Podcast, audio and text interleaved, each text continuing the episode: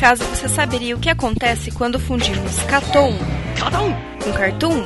Não se vê isso todo dia. Simples, o Catum, um podcast sobre animação que tenta unir tudo o que há de melhor. É, e também o pior da animação ocidental e oriental, sem perder a piada e a data de publicação. Então, sintonize nosso feed e escute mais um podcast do Catum.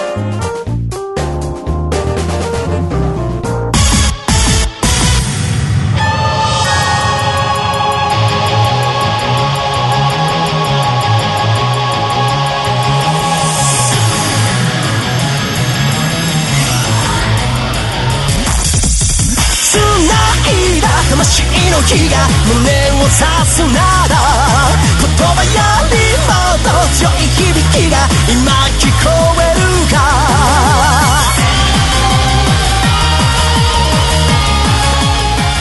Sejam bem-vindos a mais um podcast do Catum. Nesse podcast, contamos com a presença de Lucas Dantas. Todo cubo tem algum tipo de problema. Carlos Thiago Maia. O Cruyff podia ter um coaching aí com o Black Star. Eero Marx. Eu sou o protagonista. E Rafael Valente. Não, pá, tem que parar com essa porra de simetria aí. E para esse podcast, a pedido de muitos ouvintes, vamos falar de Soul Eater, esse mangá e anime aí que fez muito sucesso da primeira década dos anos 2000. Mas a gente vai comentar sobre o anime, a gente vai comentar sobre os 50 episódios do anime, né? É, a gente vai focar também no mangá, já que o mangá ele não é, não tem aquele final filler que o anime tem. E a gente vai focar nos personagens, vamos falar bastante dos personagens, de toda a temática de Soul Eater. Então é isso, para o cast?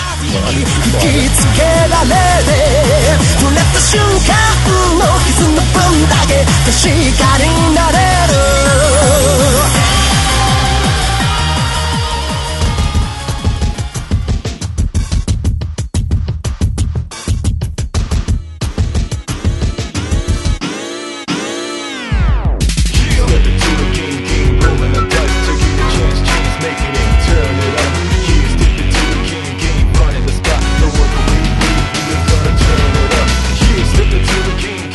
Começando aqui, eu queria trazer um pouco a ideia de como vocês conheceram Soul Eater, né? Porque eu acho que Soul Eater ele foi um anime que ele explodiu em mais ou menos ali 2007, 2008. Eu acho que muita gente conheceu Soul Eater naquela época, né? Eu duvido que tenha alguém aqui que vocês podem até ter assistido agora, mas duvido que alguém não tenha escutado o nome Soul Eater naquela época, né? Bom, eu escutei do, sobre Soul Eater naquela época e travei por anos no, nos primeiros episódios, cara. Porque eu falava, ah, mano, isso aqui não é, né, é estiloso, é bonito, mas não é nada não, né? É zoado, sei lá. Cara, eu conheci por causa do anime mesmo, foi em 2008. É, aberturas iradas, um baita estilosão, shonenzeira raiz, assim. Foi nessa época aí mesmo, baixando nossos queridos RMVB da vida. Foi isso, mano, não tem muita... A 2008 eu já, já assistia numa qualidade melhor, eu já assistia no Ah, AVIzinho, eu acho. Ei, ah, porra, a diferença é gritante, né, mano? Porra. Essa, essa é a vibe, mano. Não, tinha, não foi muito isso, não. Depois passei pro mangá um tempão depois, tá ligado? Até com aquele final maravilhoso. Nessa época, a Shonen Gangan, ela tinha meio que quase que um consórcio, assim, uma parceria bem grande com o estúdio Bones, que várias das obras que faziam sucesso na Shonen Gangan, que assim, não eram muitas, a Shonen Gangan é uma revista bem de nicho, que, é claro, teve obras conhecidas como é Soul Eater, Full Metal Alchemist, mas as obras que ficavam, principalmente de Shonen, que ficavam populares na Shonen Gangan, todos, todas elas iam pro estúdio Bones, né? Então não foi só o caso de Soul Eater e Full Metal, teve aquele caso da Zetsu no Tempest, teve outros mangás que, que fizeram parte dessa parceria que eles tinham com a Shonen Gangan. E assim, eu acho que ficou muito popular pela animação na época, sabe? Pela animação, por toda essa ambientação, que eu acho que chamou muita atenção. Lucas, você lembra, por exemplo, quando você conheceu o Eater? Eu lembro de ter assistido por causa das discussões falando mal do final do anime. É, Tava- realmente. Rolava muito rage na internet falando mal de Soul Eater. Eu lembro que tinha isso, porque tinha discussão, obviamente. Shounen sempre vai ter a galera que é fã, só por ser fã mesmo, porque todo Shounen é isso aí, é incrível, o novo, o melhor de todos, e é isso. E aí tinha muita gente que reclamava, provavelmente a antiga banda falava isso, aí eu nem lembro. Mas eu lembro que falavam muito mal desse bagulho de filler, filler, filler, sei lá o quê. Aí eu falava, caralho, que arte maneira, mano. Bagulho estilosaço, mano. Aí eu eu fui atrás de assistir. Eu lembro de assistir o começo do anime, e aí, quando eu assisti a primeira vez, eu assisti uns 20 episódios. Não, eu assisti mais que isso. Assisti bem mais que isso. Aí eu lembro dos bagulho do filler e falei, ah, então só vou ler o mangá. E eu parei só pra continuar vendo o mangá mesmo. Mano, eu acho engraçado dessa época, assim, do, do final de Soul Eater, que eu, eu não parei pra rever o, o anime e tudo mais tal, mas era um consenso, assim, da galera que, tipo, Soul Eater precisava ter, sei lá, 5 minutos a menos, tá ligado? Que o mangá, ter, que o anime teria terminado razoavelmente. É, depois eu, eu tomei um susto quando a gente foi ver que eram mais de, sei lá, 12 episódios de, de filler, tá ligado? Ah, é. Ué. Mas eu vou dizer que minha mente, revendo, mano, mudou muito. O que eu imaginava de Soul Eater é bem diferente, velho. Bem eu diferente. também. Eu, É, eu eu imaginava uma outra coisa, de verdade. Pegada aí. E, e, tipo assim, principalmente lendo Fire Force, porque na minha cabeça Soul Eater era uma coisa, Force, Fire Force era outra. E meio que os papéis deu uma invertida. E eu tô tipo, eita porra, o que, que foi isso? Falando da questão de popularidade que o Soul Eater teve na época, Soul Eater nunca foi um mangá ultra popular, mas ele teve momentos. Em 2008, com o sucesso do anime, ele chegou a ser o sexto mangá mais vendido daquele ano, com 3, 3 milhões de cópias vendidas. Então, assim, é são números legais. Na época, por exemplo, só de comparação com One Piece, o One Piece foi mais vendido naquela, naquele ano, e One Piece vendeu quase 6. Então a diferença nem foi tão grande assim, sabe? É, Naruto vendeu 4, tinha o Reborn, que foi o quarto mangá mais vendido daquele ano, vendendo 3,3. Então, Soul Eater ficou muito popular nesse período por causa do anime, mas ele nunca foi um mangá ultra popular. Tanto é que, mesmo com esse anime tendo final filler, ele nunca teve uma readaptação, coisa que aconteceu com o Fullmetal Alchemist, por exemplo. Ah, mas é porque. Ele, ele, de novo, é um outro desses casos de anime que acabou ficando marcado pela história do anime. Ele, vai, ele vai ficar marcado pelo fato que todo mundo fala muito mal desse final. E assim, todo mundo vai julgar uma história. E eu lembro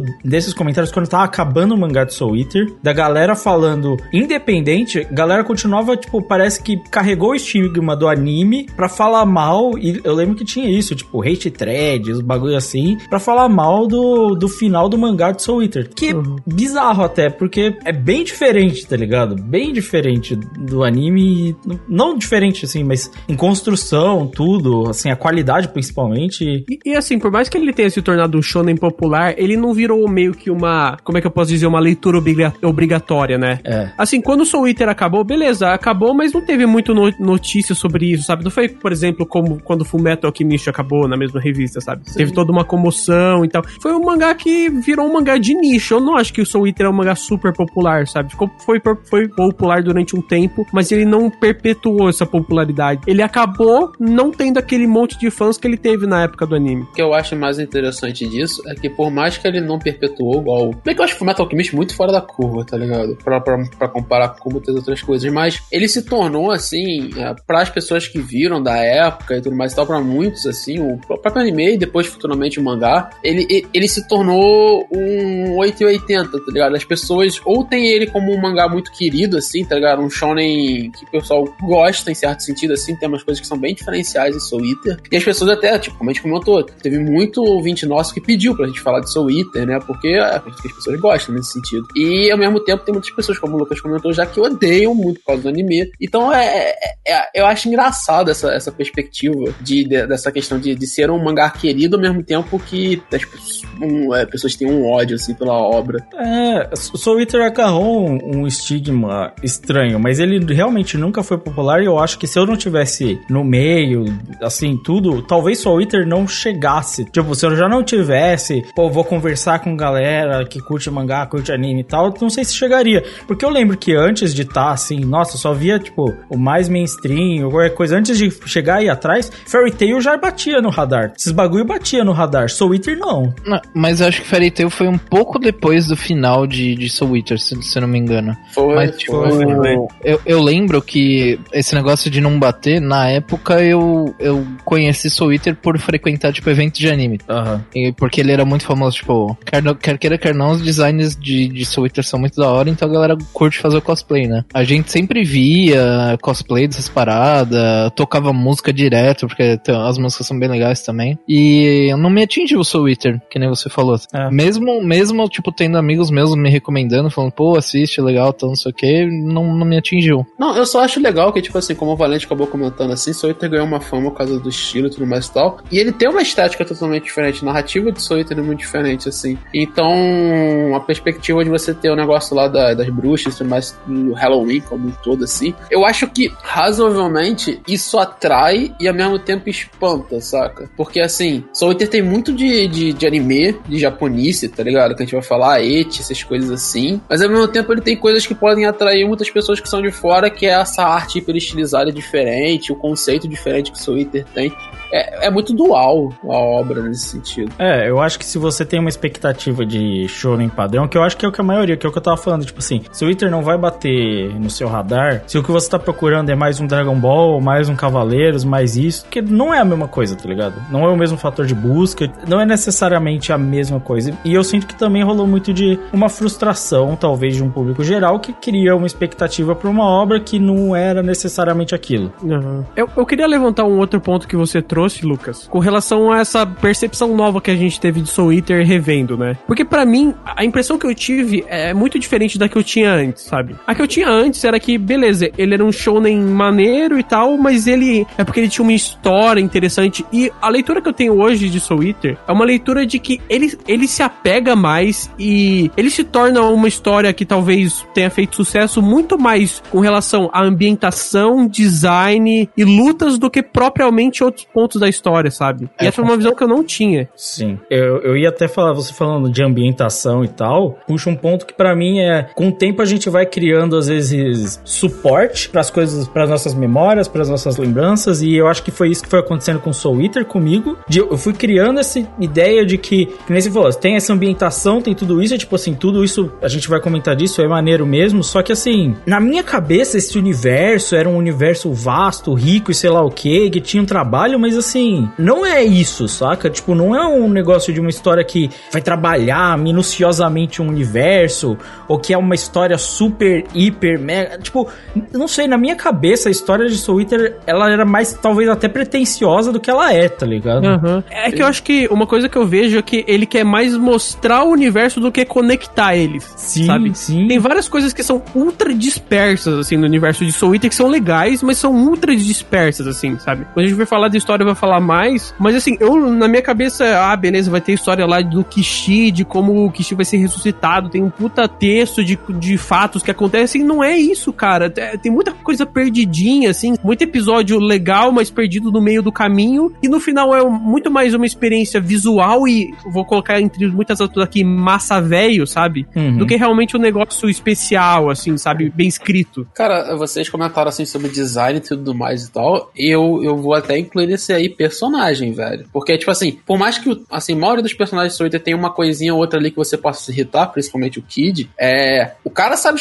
escrever personagem maneiro. Assim, pro moleque de 15 anos. Todos os personagens em, em Soul Eater são maneiros, assim, na, na melhor expressão que a gente pode falar. E aí, isso facilita muito mais você se aproximar da obra. Você, eu, eu não tenho nenhum personagem que, tipo assim, eu odeio em Soul Eater. Tem umas coisas muito chatas, como gente, como a gente vai comentar. Mas, cara, tipo, Black Star é um personagem hiper da hora de você acompanhar a história com ele, com o Soul.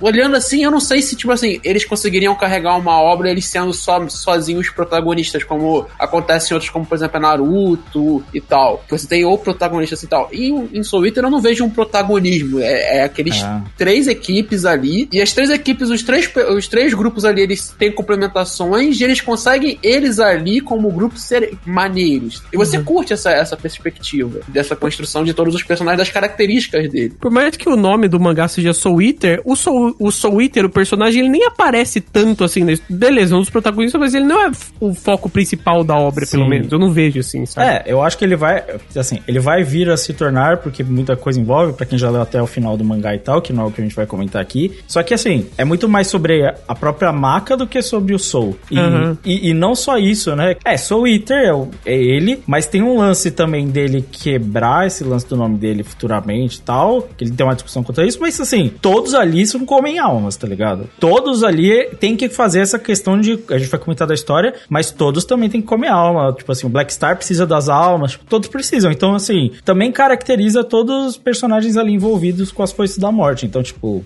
apesar disso, não é específico, não é Naruto, tá ligado? Se fosse Maka, eu entenderia, mas não é. Mas assim, uma outra coisa, outra percepção totalmente errada pra mim. Eu não lembrava que tinha tanto et. Não lembrava. Nossa senhora, não fala isso. Nem fala disso. Porque puta que o pariu, mano. Na minha que- cabeça. sabe que eu não- mais até que no Fire Force. Bem Eu, mais. eu não senti, eu não senti que tem tanto, não, viu? Nossa, tem pra... Tem pra Não, caralho. Mano, tem Não, pra eu caralho, mas que- assim, tipo, eu, eu, eu, eu tô entendendo É que. agressivo. Mano, mas eu tô entendendo o que, eu tô, fal- o que o Vanessa tá falando. Pra mim, foi menos agressivo que em Fire Force. É, eu não tô também. falando. Não, não acho. Nem Tira, pra- eu não, acho, mim, tirando, tirando a gata escrota lá, o resto, tipo, tava suave. O quê? Nossa, mano, tipo, desculpa aí. É, é que o lance de Soul Eater, eu vou falar, ele esquece isso por um bom tempo na história.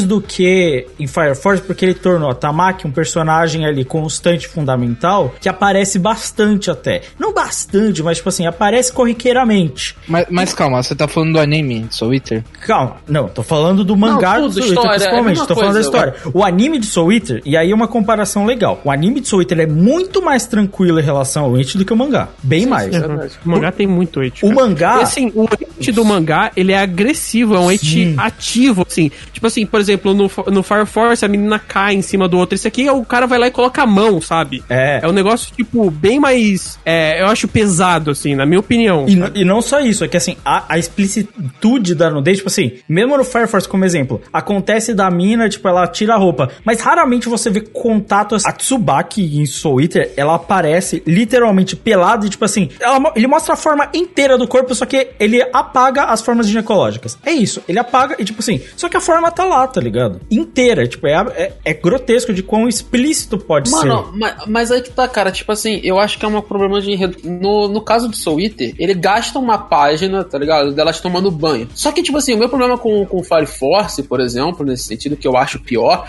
é que, tipo assim, eu não vejo um Eti sendo explicitado no nível como é aquela porradaria com o, o Reca, tá ligado? Que a mina tem Eti enquanto ela tá apanhando até a morte, tá o ligado? quê? Mano, ó, tipo Não assim. tem, na primeira parte não tem, viado, isso. Ó, vou te falar Você uma tem- coisa. A luta da Blair com a bruxa rato, eu não, sei, eu não sei como você vai justificar isso, mas tem uma luta inteira que é só pra Ed que não serve pra nada. Não, Não, aquela não luta. serve, mas, Então, mano- essa, essa é, a, é, a- é o exato momento em que um, o Eti em Soul Eater é tipo extrapolado, tá ligado? Ih, absurdo. Não é, por exemplo, como em Fire Force, que a personagem é um lixo o anime inteiro só porque ela é um pedaço de Eti. E tá a? Blair é um bom personagem a agora. Blair é um bom personagem aonde, cara? Não, a mas Blair é só assim, eu não sei se é. Percepção, questão de afinidade, mas eu acho a Blair mais suave do que a. Como é que é o nome dela? Katamaki. Tamaki. Mas sabe por quê? Tamaki. A Tamaki. Porque a, a Blair, primeiro, ela parece menos e ela é menos importante pra história que a Tamaki. Sim, sim. Sim, é é isso que eu ia falar. A importância da personagem. Só que aí eu trago um ponto. O que acontece com a Tsubaki e as irmãs do Kid lá, pra mim é, é o mesmo grau de problema. O mesmo grau de problema, é. em que ele descaracteriza a personagem pra usar de este como recurso pra resolver enredo que não precisava. Se fosse com uma personagem. E trazendo o bagulho do, do Fire Force. Fire Force tem a Tamaki e a Ribana tem, mas, tipo assim, não é prejudicial, eu acho. Tipo assim, é bem mais suave que a maioria do Soul Eater. O que acontece? Acontece com a Tsubaki, acontece com as irmãs, acontece até com a Maka. Logo no começo, tá ligado? Eles ganham a luta pra mostrar a calcinha da Maka, mostrando a calcinha da Maka. Ele usa como recurso de roteiro pra mais de uma personagem pra descaracterizar ela. Eu não consigo ver como Soul Eater é, tipo,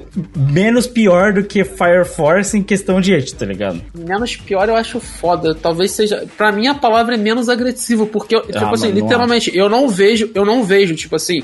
O Crive até pegou num ponto que, tipo assim, você tem mais o toque, esse tipo de coisa. Só que, literalmente, mano, a cena com o Reca, eu acho outro nível em Fire É que, é Force, que, tá é que ligado? eu entendo o que você tá falando. Porque pelo menos aqui a gente tem uma protagonista maneira e tal. Tipo, eu, eu, eu diria que é, Soul Eater, ele quer ser mais comedinha. E eu acho que o Fire Force, ele chega a alguns pontos a ser até misógino, sabe? Sim. É. Tipo, de verdade, porque não é, que, não é questão só do hate, mas é questão da, de menosprezar em alguns momentos, sabe? Sim, sim. E, e isso eu não vejo em Soul Eater, por exemplo, sabe? E, n- e não só isso, a gente tá falando de épocas diferentes. Tipo, lembrando que nada nada é, tem que ser desconsiderado por causa da época e tudo mais. A gente tem que Ah, mas não é tão. ter não é tão- consciência disso. Tão tempo atrás também, Valente. É, tipo, é é. 2000, Não, mas porra, 2008. é, é tipo 10 anos, mano. 10 anos É, é. não, 12 anos, tá ligado? Essa causa faz muita diferença, fez muita diferença esse tempo, sabe? Sim, mas. Tipo, o, o bagulho é que Fire Force comete os mesmos erros de uma maneira, tipo, pior Ah, não. e num, num tempo atual, tá ligado? Não passando pano, mas Soul Eater tava numa época onde esse tipo de comédia era muito mais aceito até pela gente no ocidente, tá Então, ligado? eu acho que a minha visão de Soul Eater era melhor exatamente porque eu provavelmente via de um jeito diferente. Então, é esse Tipo, o ponto, tá ligado? Eu não tô discutindo isso. Lembrando que o et dos dois é uma merda, tá ligado? Se não tivesse, seria maravilhoso. continua sem graça pra caralho também. É, Tipo, é, muito uma bosta. Sem graça. Então, é, o que mais me incomoda é que, principalmente o fato da agressividade no começo do Soul Eater ser tão agressivo, é que Fire Force, por exemplo, você tem os primeiros capítulos e você não tem isso, porque a Tamaki nem tá lá. Então, você... Inclusive, é, uma das coisas que me fez dropar Soul Eater na época, lá em 2008, foi o fato de, tipo, o terceiro episódio ter a cena da, da Blair na banheira e o, e o Soul e a Maki entrando pela janela lá e os caralho, tá ligado? É, é exatamente o que eu ia falar. Mano, essa, essa cena foi o que me fez dropar Soul Eater, tá ligado? E eu Na acho época. justificável até o que você tá falando, porque eu ia usar de exemplo isso aí, exatamente o que você falou, Valente. Se eu lesse hoje Soul Eater, com os quatro primeiros capítulos que ele tem, onde no primeiro capítulo você tem o Wait agressivo pra resolver a parada, no segundo você tem o Wait agressivo pra resolver a parada, no terceiro também, no quarto também, eu teria dropado Soul Eater. Hoje eu não leria Soul Eater, mano. Tipo, Sim, eu concordo. eu, eu acho impossível eu conseguir ler Soul Eater hoje. Tipo assim, se eu já não soubesse o que vem depois, se eu já não soubesse da história que ele é, do porquê ele é, e óbvio, tem a questão de podcast, mesmo se eu não conhecesse, talvez existisse motivação, mas tipo assim, eu acho assim, agressivo em um ponto que, mano, assim, não dá nem pra você considerar a história, tá ligado? Tipo, e o pior é, o pior pra mim, eu acho que o que é o problema do Okubo, isso aí. E lembrando que a gente já recebeu comentário, eu não lembro de quem foi, mas a gente recebeu mais de uma vez, é, de, de pessoas diferentes, que é um estilo de humor do Cubo, e a gente já, tipo, já bateu nessa tecla de que não é, tá ligado? Não, e Cara, na, na verdade, eu, eu até percebo mais em Soul Eater essa tentativa de tentar ser humor do que eu acho que tem em Fire Force. Até por isso que eu acho que eu, eu, eu boto essa diferença, tá ligado? Só que é uma merda de qualquer jeito, É. tá ligado? Aqui, aqui, aqui a gente tá discutindo, tipo, merda entre, entre merda e cocô, tá ligado? É, é isso que a gente tá discutindo. é, mas É, é e- nossa-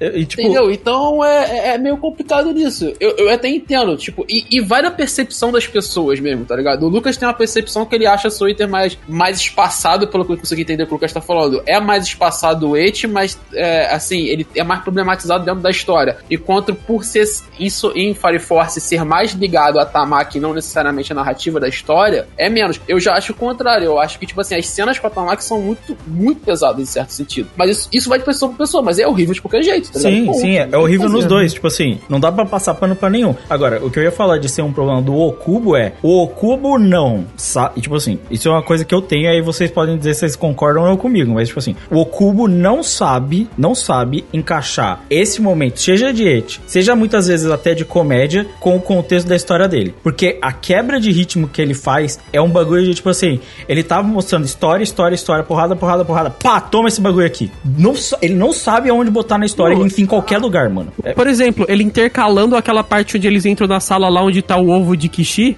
sabe? exatamente. com, com a luta das bruxinhas lá, cara. What the fuck, mano? Uma cena mó foda intercalando com essa parte bizarra. E assim, é, sei lá, é, eu acho que é uma coisa que ele mantém, assim. Talvez o próximo mangá dele, depois de Fire Force, vai ter essa mesma coisa, porque é uma, eu acho que é uma parada do autor, sabe? Se bem que ele falou que vai aposentar, mas vai saber, né? Então é outra história. Mas assim, é uma parada do autor, exatamente o que eu tô trazendo, Kraven. Ele tá numa luta maneira quando ele mostra o Cid a primeira vez. Apresentou o personagem, tá mostrando o conceito do personagem, tá tendo uma discussão séria. Vai acabar a luta, Tomoichi. Mano, caralho, velho. Você tem noção zero desse timing, velho. E o pior é que, pra mim, os problemas de Soul Eater quase que acabam aí, tá ligado? Essa é a pior parte, porque, tipo, você estragou muito essa história por causa de um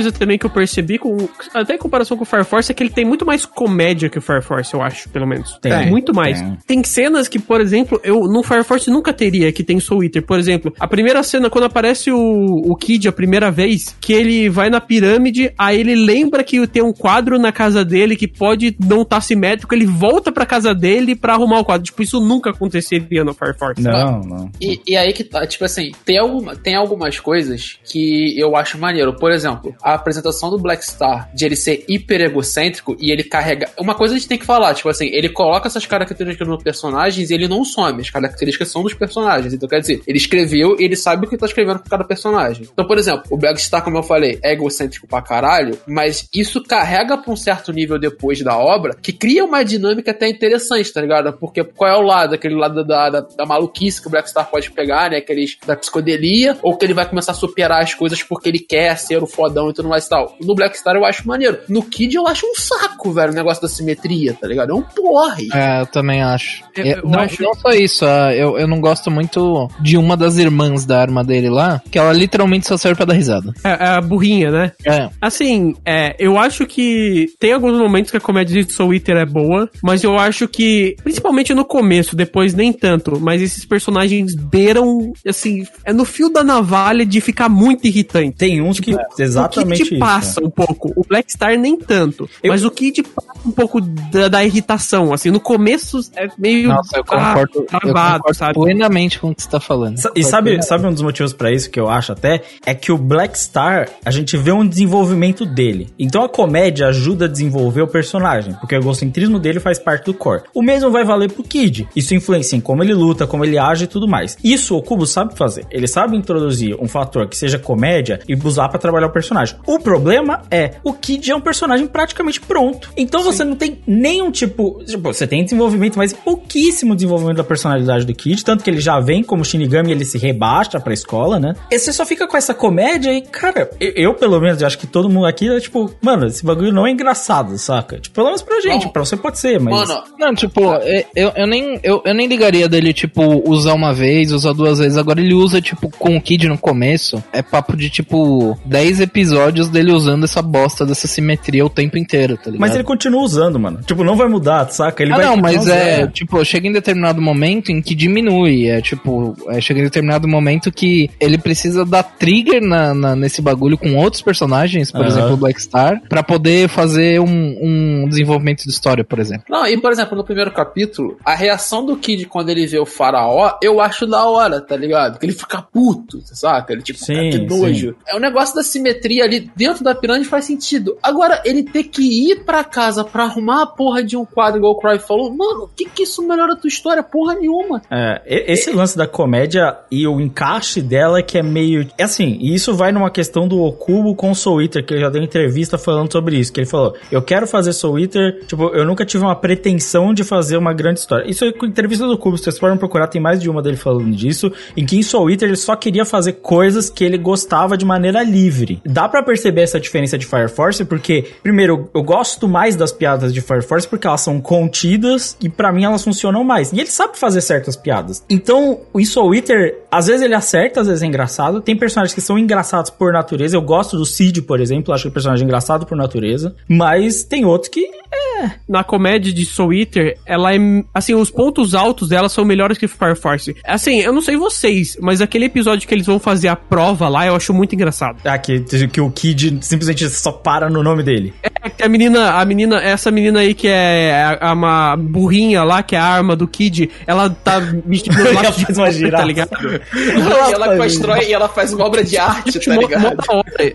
Esse episódio é mó da hora e, tipo, é um episódio só de comédia, sabe? Mas isso é uma coisa que a gente falou de, de autor, ele é muito bom, Soul Eater é muito bom, essa relação entre personagens. Então, quando um personagem faz comédia com o outro, quando ele faz uma piada com o outro, geralmente funciona bem, porque ele é bom com essa química, tá ligado? O Soul e a Maca, a Maca bater nele, geralmente esses personagens são só irritantes pra mim, mas eu compro a Maca. Eu, tipo, eu acho engraçado, eu acho divertido. A- a- como eles se relacionam, como os amigos ali brincam um com o outro, é o que você falou da prova. Tipo assim, o Kid não consegue escrever o nome, a menina fez uma girafa, tá ligado? E o Black Star tá preso na parede, saca? Tipo. Preso na parede dando autógrafo. ele, mano, essa cena é boa. Essa parte eu acho muito boa. O, cara. o, o Soul tá muito puta, vou receber cola, caralho, é a cola. Black Star.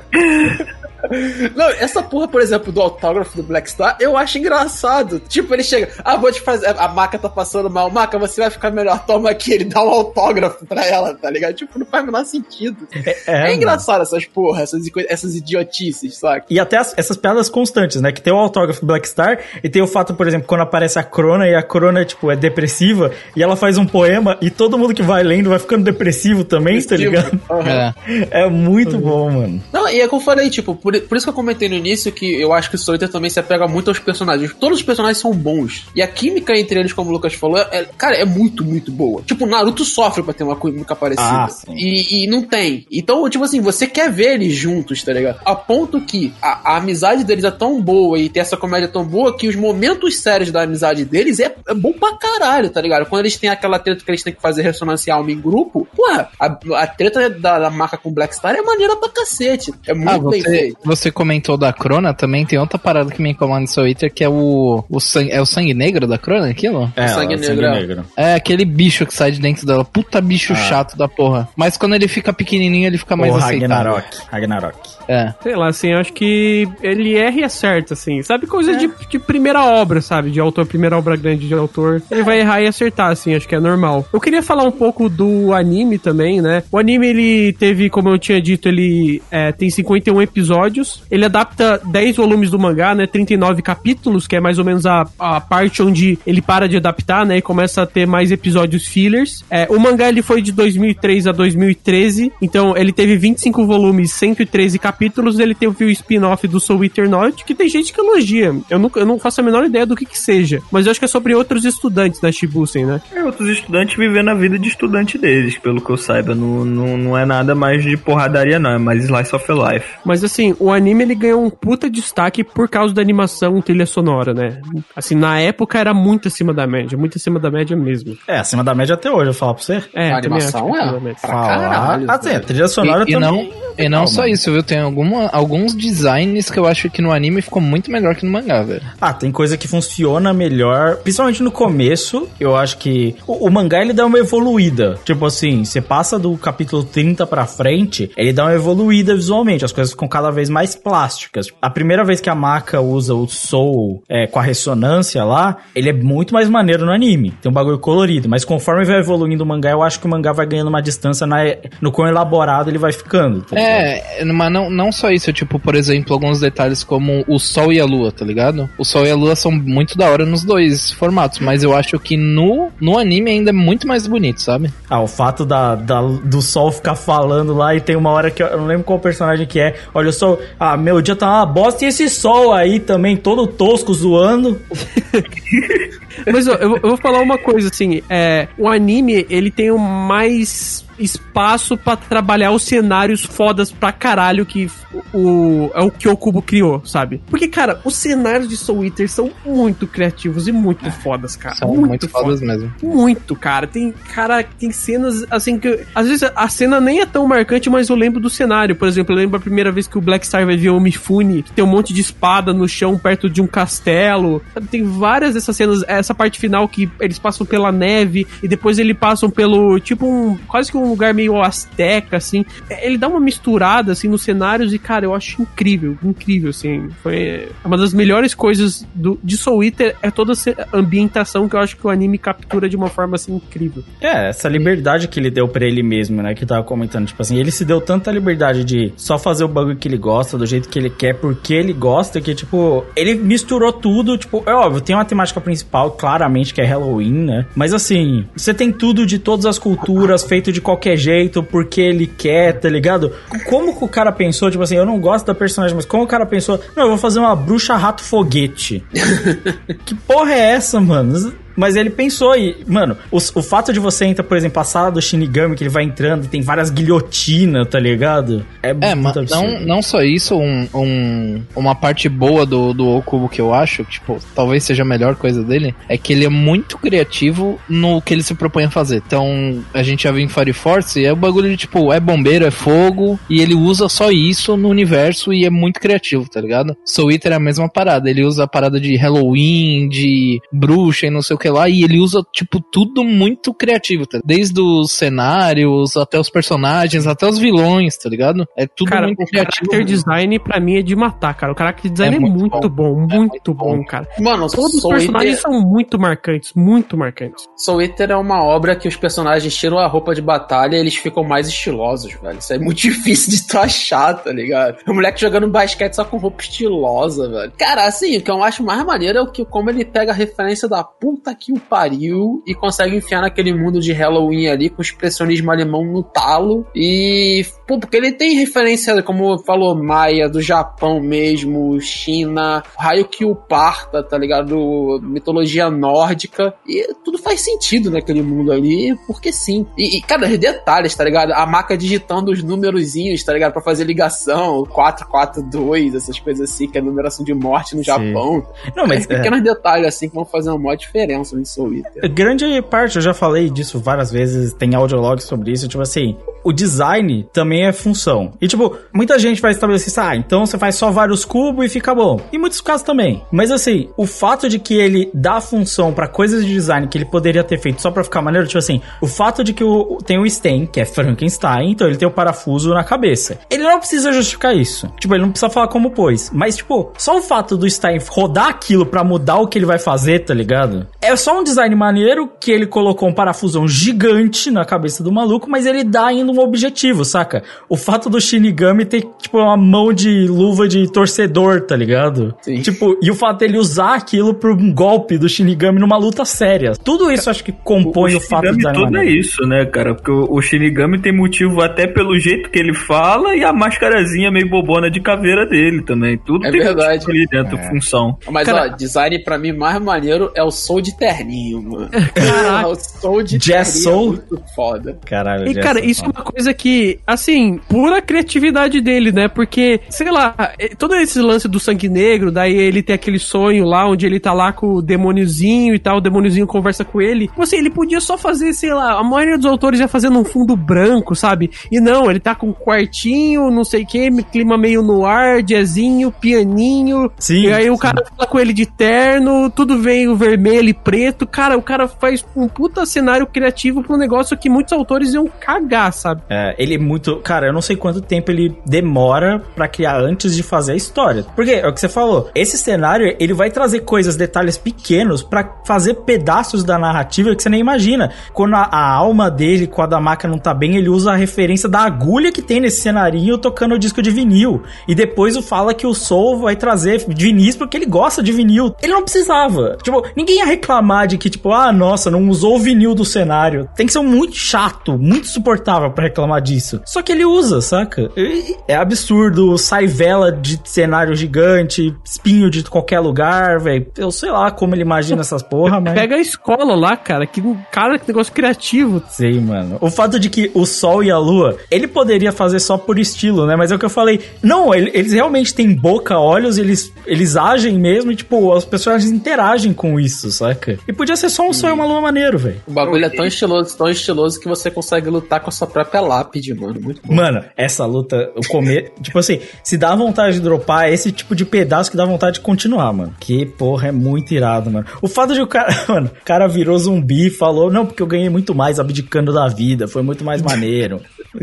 é essa, mano? Mas eu, eu vou falar uma coisa, assim. Vocês falaram que vocês quase droparam no começo por causa do Eti. Cara, o que me vendeu muito é a primeira cena do anime, aquela luta da Maki e do Soul contra o Jack Stripador. É. É foda demais aquela luta, cara. E assim, pra mim, só pela aquela animação, na minha cabeça, eu pensei, se essa animação se manter, eu vou assistir até o fim. E o pior é que se mantém, mano. Eu acho que. Eu não me lembro de um momento em que a animação cai em Soul Eater. Eu, eu, eu não vi muito pra rever, eu revi só pelo mangá, eu já tinha visto o começo a primeira vez. Mas, tipo, o, o fato de que. É o que você falou. As lutas em Soul Eater, assim, elas já são bem dirigidas no mangá, mas no anime, eles conseguiram traduzir muito bem. Tanto que tem certos pedaços, e eu fiz uma comparação ali no trecho de um pedaço de uma luta, que eles adicionaram algumas cenas só pra dar contexto, tipo assim, a certos movimentos. Tipo, a Maka defendendo uma, uma espadada da, da Ragnarok, esse tipo de coisa. E, cara, assim, se Soul Eater tem um defeito, que é muito grave, é esse. Mas, assim, a qualidade das lutas lutas, eu não me lembro, não me lembro de um anime, tipo assim, tirando o, o nosso queridíssimo One Piece e tal, que ainda assim, por- pelo tamanho, vai ter baixos, muito mais, né, pelo tamanho grande. Mas assim, toda luta é bem coreografada. Toda, toda. Mesmo a luta tosca, pelo motivo do Wait, da Blair com o bagulho, é bem coreografada, as minas jato se juntam num megazord rato, tudo é bem dirigido nesse bagulho de ação, velho. É absurdo. Eu concordo plenamente.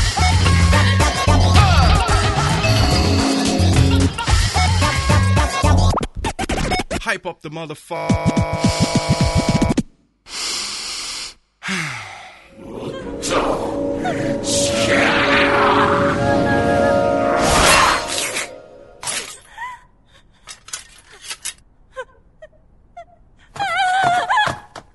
"ソウルイーターあいつああ、マカ、間違いない。あいつの魂はもう鬼神の卵だ。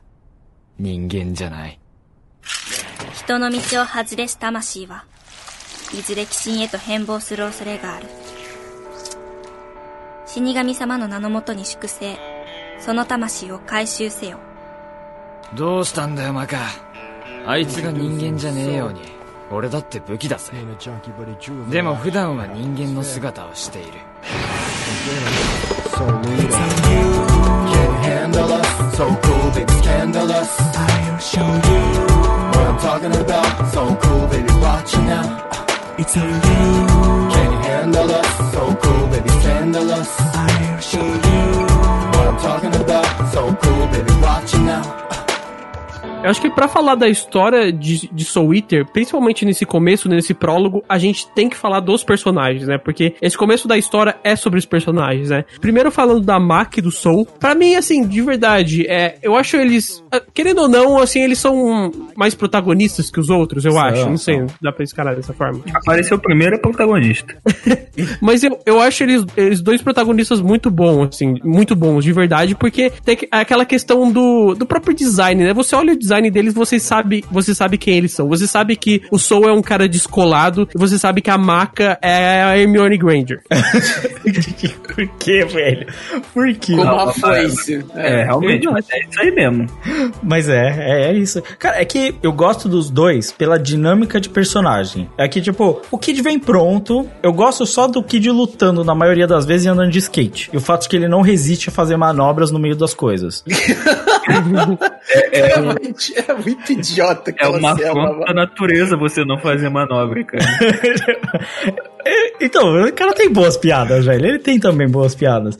Mas assim, o Black Star, ele é legal, mas ele é o legal, tipo, shonen, shonen, shonen pra caralho. Não, o Black Star é o Naruto elevado a, ni- ah, o Naruto clássico elevado a níveis que, que isso, tipo, comeram insuportável. Exato, por isso que o cabelo ficou O- azul até. Essa é a O justificativa. Black Star é uma mistura de Naruto com Xandão.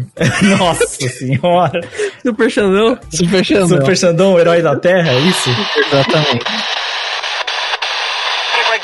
Valeu, rapaziada que tá chegando agora, pra quem não sabe, meu nome é Xandão, sou fruto de uma vontade divina e último herói da Terra. No final dos tempos, deixa comigo. Que o apocalipse só vai acontecer pros perdedores. Não, eu, eu ia complementar o que vocês estão falando, porque assim, o, o meu grande problema é que aí porque eu vejo Mac e Soul como a melhor dupla. Porque, como o Lucas estava comentando, existe uma, com- uma complementabilidade entre os dois que é muito mais interessante, tá ligado? Do que em todas as outras equipes. Não Porque- sei, cara. Eu acho que Tsubaki e Black Star também tem uma complementaridade muito foda, no sentido de que ela é toda contida e ele é todo explosivo, assim, sabe? Eu, sim. Sim, eu, eu acho isso, isso, isso legal, mas pra narrativa da história, a Tsubaki fica meio, assim, em segundo plano, saca? Em certo sentido.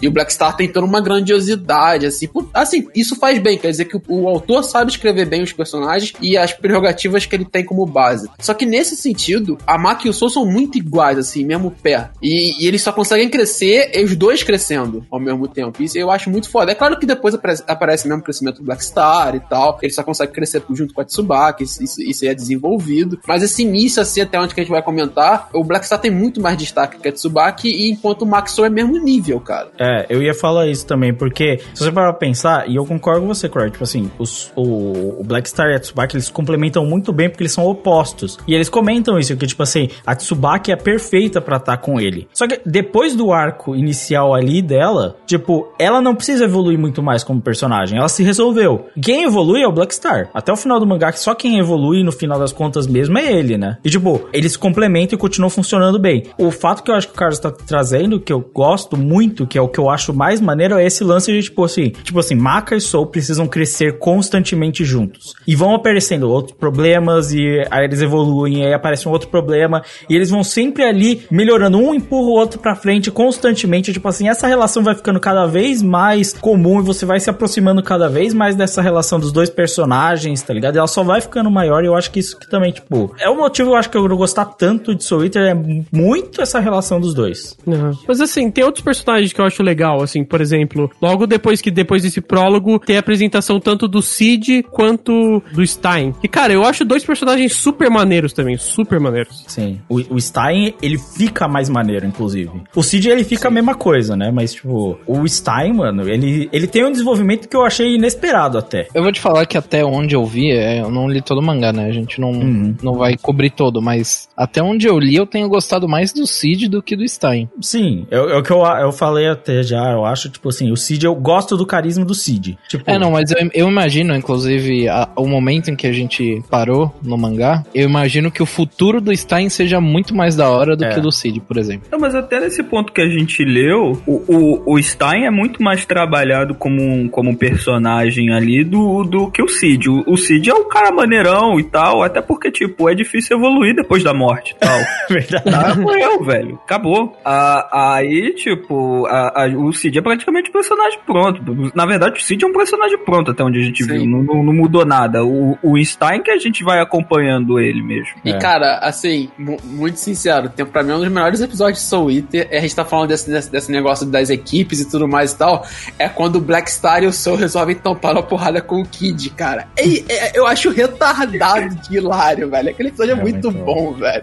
Aquele, o Black Star não consegue tirar o, o Soul do chão, e aí quando ele puxa a faca, da ponta do Soul entra na cabeça do Black Star, é muito divertido, cara. Essas interações são muito boas, mano. Eu também gosto muito do Shinigami, velho. Ó, o Shinigami. Ele só aparece, ele faz comédia, mas assim, é até algo que é mencionado que ele faz comédia sempre, mano. Mesmo quando ele tá lutando, ele faz comédia sempre. Eu, eu vou te falar que eu passei a gostar do Shinigami depois que, que eu soube da importância dele Aham. do que antes de saber da importância dele. Ah, eu sempre achei essa tão estileira, mano. Ele ah, é- não, não, é, é- legal, é um estilo legal, mas, porra, o estilo, por exemplo, dele quando ele era jovem, nossa, é muito mais da hora, tá ligado? Ah, não Ah, acho, não mano. acho. Nossa, eu acho muito Eu acho mais. cara de bobão e brabo demais. É, é a cara bom, de brabo dele com a máscara nova eu acho bem mais maneira que a da máscara É, eu antiga. também acho. Não, porra, eu, eu acho muito da hora ele novo porque ele é tipo. Cara, como que você consegue deixar literalmente uma fumaça preta com máscara estilosa? Cara, porque é chop. Tá clara a resposta pra você. Não, fora É. que, que também eu acho que essa a, o todo o design dele bobão também tem a questão de tipo quando a gente vai descobrindo o que que ele fazia, que o cara era mauzão, a gente se surpreende, caralho, o cara é, porra, mó bobão, mó bonzão e tal,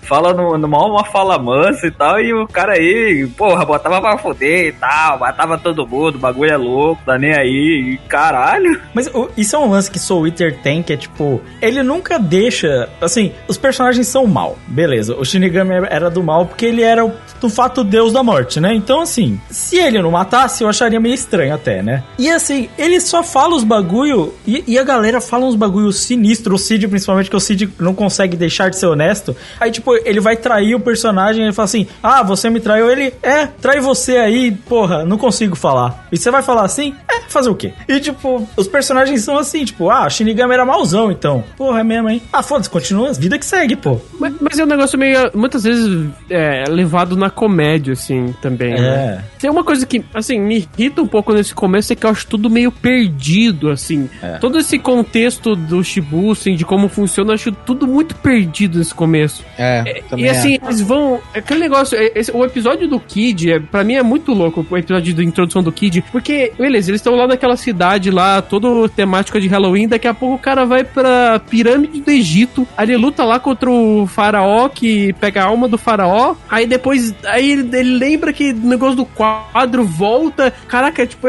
e assim, eu não, eu, não, eu não consigo. Tudo bem que eu já tinha assistido antes, mas eu reassisti agora e eu não lembrava de muita coisa. Eu não conseguia entender o contexto, sabe? Por que, que eles pegavam a alma? O que, que é tal coisa? Por que, que tem essa escola? Qual que é a É. função deles? Tipo, não, não ficava claro pra mim. Outra coisa que depois que começou a desenvolver a história foi que as, o bagulho de, de se tornar Death Sight virou foda-se, né? Tipo, de coletar a alma dos inimigos e caçar e coisa e tal, virou foda-se. Cara, eu lembro que tem uma importância isso pra Tem, frente, tem. sim, Não, mas vai- é- mais pra frente Tem. vai ter. Mais pra É, frente não, vai ter. não, É, tipo, assim, mas assim, até, o- até o momento não Sim, teve essa Até, Até o sim, momento, sim. sim. O, que- o que o Okubo faz, cara, é que nessa primeira parte ali, até um pouco depois do Kishi, quando aparece a, a aracnofobia, ele vai jogando várias pontas que ele não esquece. Tipo assim, isso é uma coisa que a gente, a gente já comentou. O cara sabe escrever. Ele, ele, ele tem decisões horríveis, ruins Sim. pra várias coisas. Mas ele sabe escrever, ele não deixa as coisas pra trás, assim, ele não deixa os buracos malucos, ele não faz o final de reborn. E aí, esse tipo de coisa, assim, que é implementada no início, ela revolta no final, entendeu? Isso, isso é muito, muito plausível. O que, pra mim, o grande problema do início do Soul Eater, além do It, que a gente já comentou e tudo mais e tal, é que, diferentemente, por exemplo, como uma obra, e pra mim é básico nisso, principalmente em umas obras que são maiores, como são esses animes, pô, o Soul Eater teve em mangá 10 anos, é que você precisa dar um norte pra obra desde o início. Assim, o que, que eu tô assistindo, tá ligado?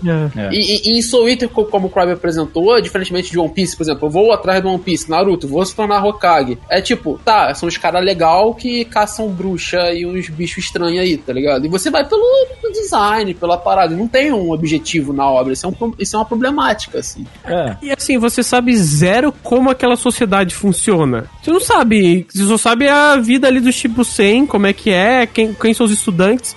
E ele tem algumas decisões, assim, que me incomodam um pouco. Por exemplo, eu- eu acho que ele, às vezes, em Soul Eater, ele sofre do mesmo problema que tem em Boku no Hero Academia. Em Boku no Hero Academia em alguns momentos de Naruto. O de Boku no Hero Academia seria a questão mais de tudo isso, toda essa questão dos Shinigamis, toda essa questão do Death Sai, é, as pessoas que viram armas, essas pessoas que vão atrás de, é, de vão coletar almas de pessoas, as almas más que estão na lista, né, que eles chamam. Tudo isso é muito re- restrito a um grupo de personagens muito pequeno, sabe? Sim. Tipo, é igual aquela coisa que eu falo em Boku no Hero Academia que parece que tudo acontece no Japão. Tem alguns momentos onde parece que, sei lá, quem, quem realmente conhece aquilo são pouquíssimas pessoas, sabe? Porque ao mesmo tempo você, você não sabe se aquele é um conhecimento restrito ou não, porque você não tem o conhecimento da sociedade sobre aquilo, você não tem conhecimento das pessoas comuns. É, isso é uma Então coisa. fica um negócio bem vago, muito vago, assim, na minha opinião. É, isso é uma, uma comparação até que a gente tava fazendo ali, com, fazendo a comparação com Fire Force, que é tipo assim, qual seria pra mim a maior diferença dos dois? Fire Force se foca naquele universo e, e ele explica bem aquele universo. Tipo, ele embasa bem o que acontece naquele mundo, do bagulho das chamas e tal. Em Soul Eater, o universo é maior, certo? Tipo assim, eles vão pra Rússia, vão pra América do Sul, vão pra vários lugares, tá ligado? Tipo eu assim, acho mais criativo também, Exato. E, e tem mais variedade e tudo. Só que, e até o Kubo fala disso, já mencionou, ele nunca se focou em explicar minuciosamente, tipo assim, embasar aquilo que é a reclamação que você tá fazendo, e eu concordo com você. Realmente, em diversos momentos, você fala, ah, legal. Tipo, até tem, você entende, faz sentido, tem o lance, parece as outras forças da morte que estavam em outros continentes, mas assim, fica por isso, é, é muito pouca informação, tipo, o cenário mesmo, as, como elas vivem ali, você não tem nenhuma noção, tipo assim, como as coisas realmente acontecem, então fica meio jogado. Eu entendo que não é o foco do autor, e eu sei que muita gente vai botar essa ah, mas o foco do Twitter não é esse. Não é. O Okubo não queria isso. Provavelmente não. Mas eu continuo não achando legal, tá ligado? Tipo, O fato, de Soul Eater ter esse problema, não é nem um problema porque o autor nunca se propôs a fazer isso, tá ligado? Nesse ponto. O problema é, ele criou um universo tão grandioso que se ele explorasse isso, a obra dele se tornaria maior e a gente quer ver isso. É. O universo tão maneiro que você quer ver, tá ligado? E, por exemplo, eu não acho que existe um grande problema, por exemplo, aí fazendo um contraponto com o Cry falou, essa explicação, tipo assim, o mundo em comparação ao mundo do Shibusen. Eu acho que ele resolve isso com duas frases, tá ligado? Isso, é- isso é muito tranquilo. Agora, por exemplo, como é que funciona a cadeia de quem trabalha pro Shibusen. É, até, até agora é muito mal explicado. É, como é que funciona toda a arquitetura e funcionalidade da, da, da, da Cidade da Morte, tá ligado? Como é que eles vivem naquele local? Quem é que vive na Cidade da Morte, além das crianças que são treinadas pelo Shibusen? Isso é muito mal, muito pouco explicado, saca? E eu acho que esses detalhezinhos, assim, enriqueceriam a obra pra gente, porque a gente quer ver mais desse mundo. Eu quero ver mais de expressionismo alemão. Porra, é muito da hora, velho, bagulho tudo torto. E comparando autor com, com autor, que eu acho que é o mais justo que dá pra ser, tipo assim, Fire Force tem o dobro de capítulos. E eu acho que ninguém aqui acha arrastado. O que que custava, tá ligado? Quer dizer, não sei qual o problema dele, sei lá, eu sei que ele só quis fazer o que ele gostava. E parabéns, o que você gosta na maioria das vezes é bem maneiro. Com exceção de certas coisas. Mas assim, eu, eu, é o que o Carlos falou, mano. Eu queria saber que- quem construiu essa porra desse castelo com chifre bizarro, mano. Como que essa porra funciona? Porque até onde eu entendi, que nem tem o arco dos caras que faz o bagulho de argila lá, né? Com magia. Essa galera vive fora. E usa magia também. Eles sabem que tem bruxa. E aí? Tipo, ficou no ar, tá ligado? Foda-se, Não, não, e, sei. e sabe outra coisa, Lucas, que, que complementa isso aí, essa, assim, essa decepção pouca? Ele não gasta fazendo isso e ele me gasta alguns capítulos escrevendo Excalibur, tá ligado? Nossa. Nossa, puta que pariu. Que me lembrar disso, velho. Saca, tipo, porra, mano, pra quê, tá No mangá é rapidão essa parte. Então É, no, no mangá é rapidinho. Tem uma coisa do, do Excalibur que eu gosto, que é quando a galera entra no, na caverna A fadinha? e, e vê a fadinha com a cara muito zoada, tá ligado? Aí os caras ficam, ela tá, tipo, num mau dia, aí quando eles saem, os dois estão com a cara, tipo, toda fodida, tá ligado? É muito, isso é engraçado. A- Assim, tem uma outra coisa que me incomoda um pouco, que é a coisa deles mandarem as crianças fazer tudo, cara. Tudo bem, tem aquele arco, por exemplo, comparado com o Naruto, tem aquele arco lá que eles mandam pra lutar contra os caras do som, mas, cara, aqui eles mandam a criança pra tudo. Missão foda, manda a criançada. Não sei o que, manda a criançada, Bom, sabe? Sei lá, tudo é bem que ele quer treinar a galera, mas, tipo, só tem, parece que só tem esses estudantes no, no Shibusen, e, tipo, eles fazem tudo, tá ligado?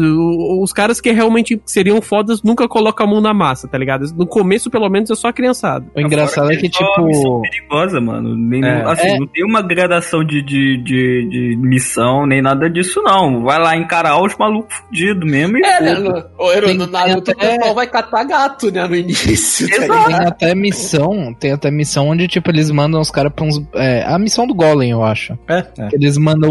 Eles, ele resolveu o bagulho do Golem lá. E quando, quando eles já estão na cidade do Golem, os caras falam assim, um vira pro outro e fala, pô, isso daí é. Tem, tem caroço nesse angu aí. Acho que a missão é um pouco difícil demais, hein? Aí os caras, pô, não, eu acho que eu mandei outro cara lá pra resolver também. Aí no final das contas, tipo, chega outro cara mais fodão pra resolver. É, é que o Shinigami é porra louca, tá ligado? Eu acho até divertida a parte que, assim, quando não extrapola, que extrapola assim, que ele, o Shinigami só vai mandando os- as crianças fazer uns bagulho absurdo, porque o Shinigami é isso mesmo. Ele tá pouco se fudendo e ele manda os malucos pra uns bagulho absurdo. E, tipo, esse lance que você falou dos Golem foi isso. Ele manda os bagulho pro absurdo, aí o Sten chega e fala, ô, tem uma energia maluca lá, e fala assim, não, não, já mandei uma da foice da morte lá, ele mandou o cara do fone de ouvido. Aí, beleza, tá ligado? O Shinigami falou, foda-se, ah, deixa as crianças, elas resolvem o problema aí. Tem um- algumas poucas justificativas de que realmente é um pouco reduzido, porque só os bagulho da foice só tá na escola até onde eu entendi. Tem um momento que o pai da maca fala: Eu sou o único Death Sai aqui nessa escola. sabe? Isso, ele é, o único. É isso, isso. É, na invasão. É. Eu acho Invasão, isso ele fala estranho. isso. Eu acho isso estranho, sabe? Mas tudo bem. Então, é Parece estranho, que, mas- tipo, parece que a galera se torna Death Site e, e automaticamente é mandada pra algum lugar do mundo pra resolver problema. Tem oito, tem oito só. Tem oito, são oito. isso Só É, oito. tipo, Mas- do- dos oito, acho que é, na- até o final ali da ara- aracnofobia tinha o quê? Três ou quatro na, na Shibuzen? Só, O vão resto quatro, só tem quatro, só tem quatro. É, só tem É, e o resto não veio, tá ligado? Sim, a gente vai ver o resto. Acho que não mostra no anime o resto. Porra, a taxa de reprovação daquela, daquela escolinha, então, é sinistra, né? Mas é que é relativo, tipo assim, isso é uma coisa que aí é o lance de não ficar claro. Até onde eu entendi, que eu me lembro, tipo assim, eu li um pouco mais do que o anime do mangá relendo. Tipo, até onde eu me lembro do final da história, é tipo assim, é relativamente novo esse bagulho. É, então, é- isso não é explicado também, né? Não, Quantos anos a Shibuzen é- ela, ela existe, tá ligado? É, isso fica implícito que é meio novo, sim. Pelo menos pra mim fica meio implícito. é. Eu me lembro dos papos de que, tipo assim, tanto que o, o, o Shinigami fala da hora dele, que envolve todo o bagulho, né? Que ele fala que ele fez o bagulho e instaurou ali, e só ali que ele foi fazer a escola pra criar novas Death Sites. Tipo, me parece que é um bagulho novo. Beleza. É, eu, eu, eu imagino que deve ter no máximo umas três gerações, talvez. É. Aquela escolinha Mas ali, o- pra mim, só tem jubileu, cara. Só tem... É, isso aí. o, o detalhe ali da escolinha, mano, duas coisas. É que até onde que a gente apresenta é falado da mãe da marca e tudo mais e tal. Mas, tipo assim, é comentado que tem oito Death Size, mas não comenta os artesãos que fizeram essas Death Size, tá ligado? Então, tipo assim, a galera que fez, a, a galera que é a marca, que é o Black Star, foda-se, tá ligado? Mas é, eles deixam. Ele, ele deixa claro um bagulho que, tipo assim, não necessariamente existe a Death Site e o, arte- o artesão junto. Não necessariamente. Tanto que tem uma das Death Site que é o padrezinho do fone de ouvido. Ele não tem artesão e tem, tipo, o artesão que tá largado ali também, tá ligado? Não, sim, mas ele deixa claro que, que, que a, única, a única arma que se tornou Death Size sem artesão foi esse, o padre. Não é no mesmo nível do Stein, mas chega, deve chegar próximo, tá ligado? É falado isso, por exemplo, da mãe da maca, né? Deixa eu perguntar uma E- coisa. A mãe da maca aparece no mangá? É, Não, nessa até essa parte, parte, não, não. com certeza. Até essa parte não, né? acho que- Eu- essa parte nada. Eu, até, até achei que ela tinha morrido, mas ela não morreu, né? Ela só não aparece mesmo. Não, ela, ela é citada diversas vezes, mas aparecer, apareceu, não apareceu não. Cara, eu não tô lembrando se ela aparece. Aliás, o pai da maca é um cuzão, acho. É que o pai da eu é um mulherengo, né? ponto. O pai da maca é. Que personagem que vocês acham que é o pai da maca, mano? Eu acho o personagem muito odiável, mas tudo bem. A- Eu a- também, é. Então, depende. Se a maca, se a maca existir, ele é um merda. Se a maca não existir, ele é um cara de boa. Então, até onde eu me lembro, a mãe da maca não aparece. Até onde eu me lembro. E é isso. É, é que eu não lembro do arco final, mano. Esse é o problema. Mas tudo bem, deixa quieto. É, é que assim, Ah. esse, esse lance do pai da maca, eu acho que é levado de uma maneira muito engraçadinha, uma coisa que eu acho até meio pesada, assim. É Sim, meio é pesado. Sério? Ele fica É. brincando com isso de Tipo ele, assim- nossa, ser distante. É foda, mano. Não, não, mas É. dele ter traído, sabe? A esposa, tipo, é pesado, esse- cara. esse Mano, galinha é pesado pra caralho. Tem um diálogo, tem um diálogo. Eu não lembro quando que é que a maca chega pra ele. Ele vira e fala assim: Não, mas eu, eu sempre amei. Ele, a maca pergunta, mas você amava minha mãe? Aí ele fala: Eu sempre amei sua mãe. Então por que você traiu ela com sei lá quem no aniversário? Era tipo, porra, é- mano, diálogo absurdo, tá ligado? Eu entendo a maca odiar o pai. Não, com certeza. Não, mas ser. acho que aí todo mundo odeia ele, né? Falta um dororredor aí.「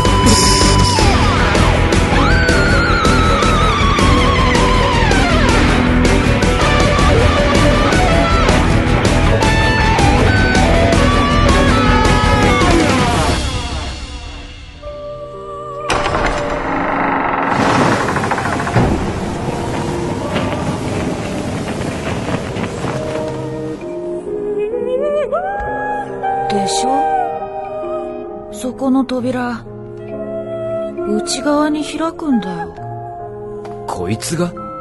一人しかいないぜ。パートナーはどうした？こんなことってなんだよ？メデューサ様なんか二人来ましたけどうるさいなラグナロクは黙ってて魂の反応は職人と武器。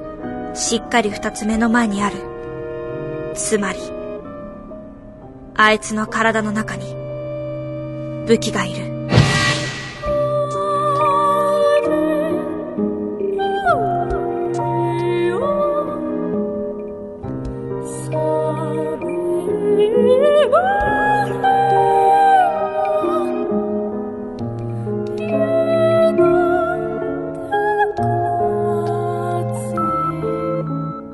Episódio que eu acho que. é, talvez os episódios que começam a mais dar o tom de Soul Eater é a primeira vez que eles enfrentam a Crona na igreja. É. Que você começa a entender mais como funciona o mundo. Eu acho a Crona um personagem. Sei lá, eu acho, eu acho que ele também é um personagem que beira o irritante em alguns momentos. Mas ele tem, tem. É um personagem que tem momentos bem legais. De luta, principalmente. As lutas com a Crona são muito boas, eu acho.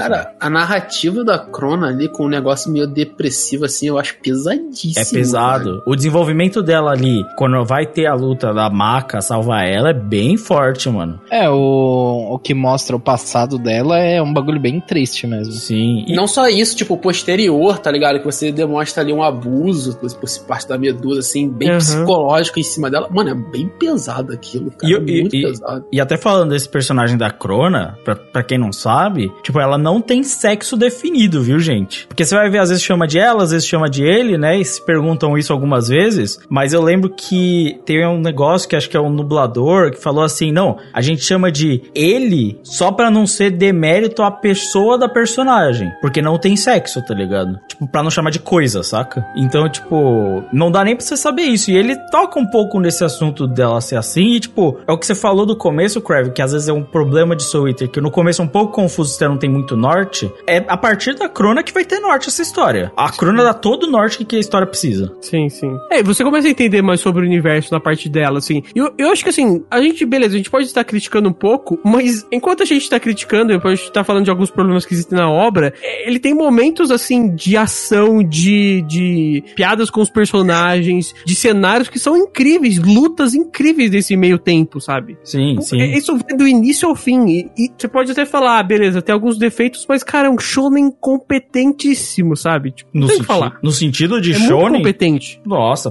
porrada, velho. Luta interessante, porque você nunca vai ver dois personagens iguais lutando com o outro. Você não vê dois personagens que fazem a mesma coisa lutando um com o outro. Então sempre tem algum bagulho interessante. É o que você falou. Ah, você pode achar a Crona chatinha às vezes, ela beira o irritante. É, aí ela luta com uma espada que grita. Então foda-se, tá ligado? É maneiro. Eu curto uma coisa que, por mais que eles lutem com armas e tal, eles sempre dão porrada com a mão direto, cara. A Ah. marca dá por, muita porrada com a mão. O Black Star, a maioria das lutas dele, dele, ele ganha dando porrada, sabe? Eu curto demais isso. Cara, os movimentos da hora, assim. Nossa, a coreografia de luta é sinistra, sinistra. Não, mano, e a como ele consegue captar as lutas com o cenário, tá ligado? Eu, eu, pra mim isso ficou muito marcado na luta da. ali no, no questão do irmão da Tsubaki. Aquele quase filme japonês antigo, assim, com o meio deserto, assim, com os bambuzinhos atrás, assim, e eles saindo na mão com a espada. Porra, eu achei do caralho, mano, como é que ele consegue encaixar o clima com cada luta, velho. Isso é muito foda. Ah, é pr- a, a primeira luta, o Cid pega uma lápide pra bater neles, tá ligado? É muito Aham, maneiro. muito da hora. Eu vou falar que esse episódio da Tsubaki, ele me marcou um pouco. Porque assim, se você analisar o episódio, o episódio é bom, sabe? Se você lê no mangá é melhor ainda, porque no mundo onde ela tá lutando, no mundo das armas lá, né? Tem uma arte completamente diferente, parece meio feita a lápis, sabe? Não sei Sim, explicar como é sim. que é. Pô, é muito bem feito esse episódio. Só que eu acho assim, ele perdidaço. É assim, na minha opinião, ele acontece muito cedo na história. E assim, eu não tinha, eu não tinha, digamos que, empatia nenhuma com a Tsubaki. E daí tem um episódio que mas, basicamente resolve toda aqui,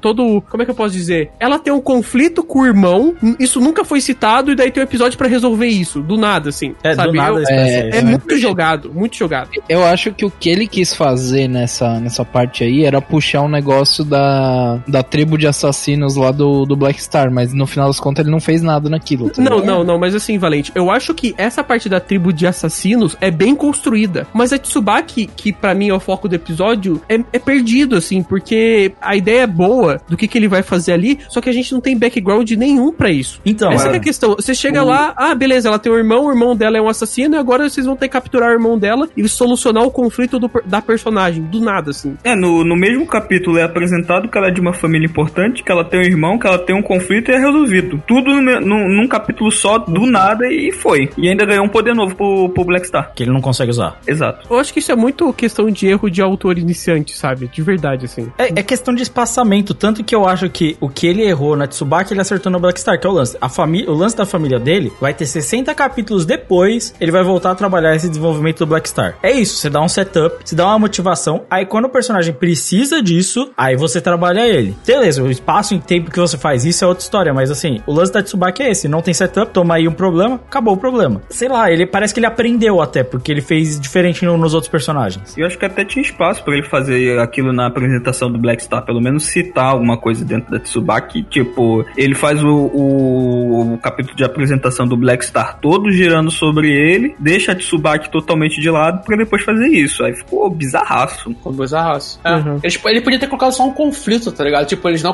Até porque não mostra como, eh, de início eles fazendo o Soul Resonance e o, a e o Soul conseguem, tá ligado? Então você podia botar um. só- Assim, simples o problema. Eles não têm, eles não conseguem fazer ressonância por- porque os dois têm problemas com psicológicos com a família, esse tipo de coisa, tá ligado? E aí você depois introduz o problema da Tsubaki. É uma forma mais simples, eu acho, de fazer. Mas é aquela coisa, né? Luta maneiraça, mas a construção é perdida. Mas assim, eu acho que a história começa a se tomar forma mesmo quando a gente tem é, o arco do experimento, né? Que seria. O arco do experimento seria o arco do que é apresentado o personagem do No Future, né? O Free. E tem aqui todo aquele experimento de que. Pr- primeira coisa, ele apresenta, quando eles veem a Crona pela primeira vez, ele apresenta o personagem da Medusa e nesse arco é, ele mostra que a Medusa trabalha lá no, no colégio Shibusen, né? E ela tá tentando fazer um experimento quando, de- depois que ela descobriu que tem sangue negro e esse sangue negro tá se expandindo, tá tomando alguma forma dentro do corpo do Soul, né? E daí ela, primeira coisa, não diria que ela sequestra, né? Mas ela meio que ameaça a outra bruxa lá, o Frog, pra ela liberar esse cara que tá preso há 200 anos, que é um lobisomem no final de contas, e a gente tem a luta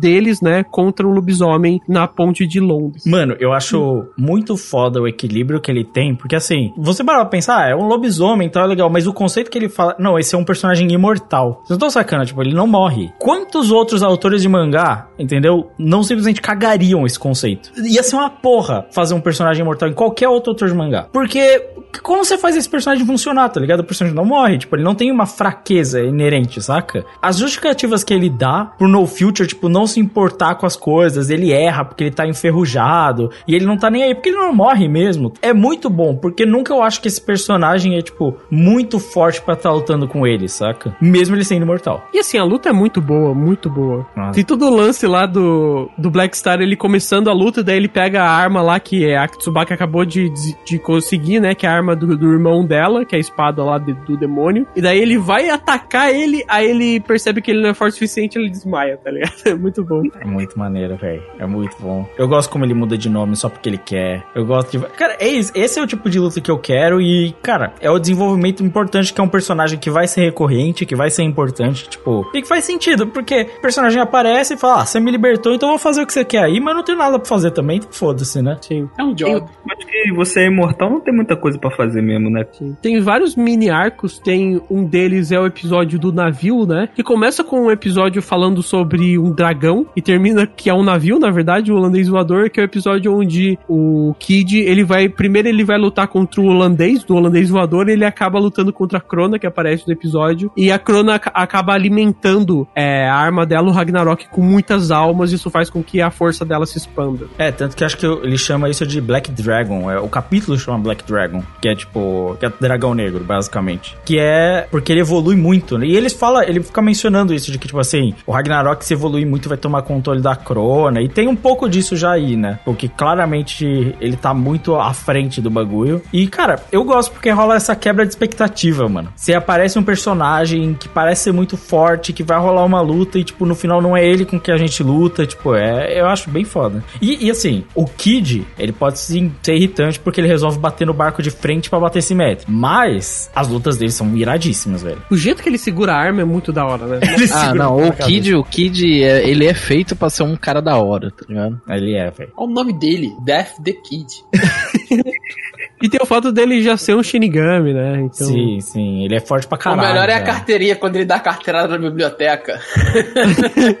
Ó, olha atrás, porra. Ah, Muito bom. Mas assim, é, tem vários desses episódios que são meio que episódios fechados, assim, né? Deles fazendo algo, mas ele tá construindo todo esse background da Medusa, do que, que ela tá fazendo. Porque até aqui, né, que a gente não tem muita noção de várias coisas que ele explica depois. Do que o porquê daquela escola, quem são os Kishin, ele cita os, o que, que é o Kishin e tudo mais, mas ele não fala exatamente, tipo, qual que é a função, como produz, o que que é. E daí tudo isso desemboca no episódio da cele do arco, né, da celebração de- do aniversário da escola, que assim, na minha opinião, é o melhor arco pelo menos do anime. Ah, sim, Eu concordo. definitivamente. Primeiro que é só luta foda e tal, é, é o que trabalha mais a fundo a história até o fim. Mas isso é o que você falou, até a questão da estrutura de roteiro, não só de Soul Eater, mas do Okubo, que diferente do shonen tradicional, que, que na maioria das vezes tem arcos longos, né? Você tem histórias no meio, mas é um arco longo e eles são separados, né? Tipo, o One Piece, por exemplo, você vai ter Alabasta, você vai ter Skype, que são arcos longos, né? Muitos deles têm o tamanho de Soul Eater inteiro, né? Então, tipo, ele não, ele tem uma história core, que é essa história ali do Sangue Negro, a Medusa, a e os Kishin, né? Tipo, eles estão todos relacionados. E essa história core, pra quem não sabe, não, não vou dar um spoiler, mas, tipo assim, essa história que vai mover Soul Eater até o final. Então, tipo, Sim. ele vai ter mini arcos, não, porque são pedaços dessa história, mas todos servem pra compor a grande história dele. E é o que ele faz também em Fire Force. Force. É uma grande história que envolve a combustão espontânea e a Materazo que ele vai carregar até o fim. Mesma coisa aqui, é uma história core que ele vai carregar a história inteira e tipo assim, eu gosto porque tudo parece dinâmico o tempo inteiro. Sempre parece que tá rolando alguma coisa. Eu, eu nunca me sinto parado nas histórias do. Eu nunca sinto que ah, a história não tá andando, não tá acontecendo nada. Por que que eles estão fazendo isso? Eu sei porque eles estão fazendo isso, porque é sempre o mesmo bagulho que eles têm que fazer, tá ligado? Assim, você sabe desde o momento que o Azura ele renasce que ele vai ser o vilão final do mangá. Sim. Tipo, É, é verdade. a história a partir daqui vai tomar um rumo. Assim, é bem claro. E cara, essa parte é muito criativa e muito bem feita, porque é- essa é a parte que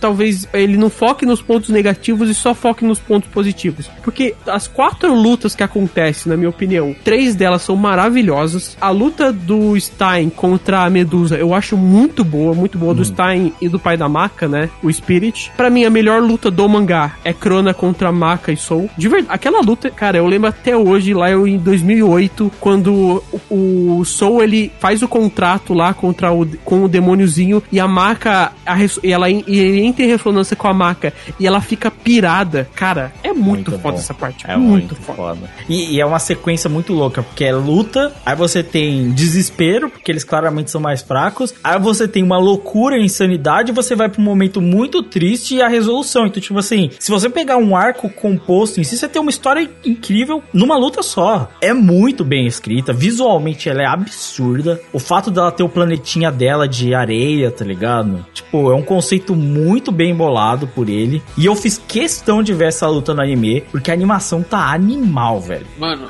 pra mim, parte final ali, com o Kishi naquele, na, na sala do Kishi, quando o Black Star dá o golpe e depois ele demonstra que é errado, e como ele constrói, tá ligado? Que ele vai construindo a loucura do Kishi que ah, o, o nosso querido lobisomem e a bruxinha lá, a Frog, ela- ele já entra na loucura, então você já consegue perceber que tem várias ilusões ali em volta, e aí por isso você consegue re- referenciar o final com, com o Black Star, mano. Tipo, ali eu acho muito foda a narrativa. O cara vai construindo pedacinho por pedacinho pra te dar um ápice, tá ligado? E um momento assim de quebra total de expectativa. Total. E cara, Muito tem foda. muitas cenas muito boas antes disso acontecer. Aquele momento onde tá só o lobisomem e a Frog indo pra sala onde tá lá o, o Kishin, eles começam, no meio desse caminho, eles começam a se aproximar e daí começa a ver é, vir aquele viés de loucura, aí eles começam a ter alucinações e vira uma parte assim, meio- tem susto, sabe? Sim. Você realmente não sabe o no que, que tá anime acontecendo. é super assustador essa parte. Mano, quando do nada eles estão tentando cometer suicídio, mano, é chocante. E assim, vamos falar sério, o conceito desse vilão aí é muito maluco. Tipo, o, o, o Shinigami, porque ele era um, um cara muito forte, não matou ele, então o único jeito de conter ele foi dentro da própria pele. Então ele tirou todo o sangue dele e fechou o cara dentro da própria pele. Mano,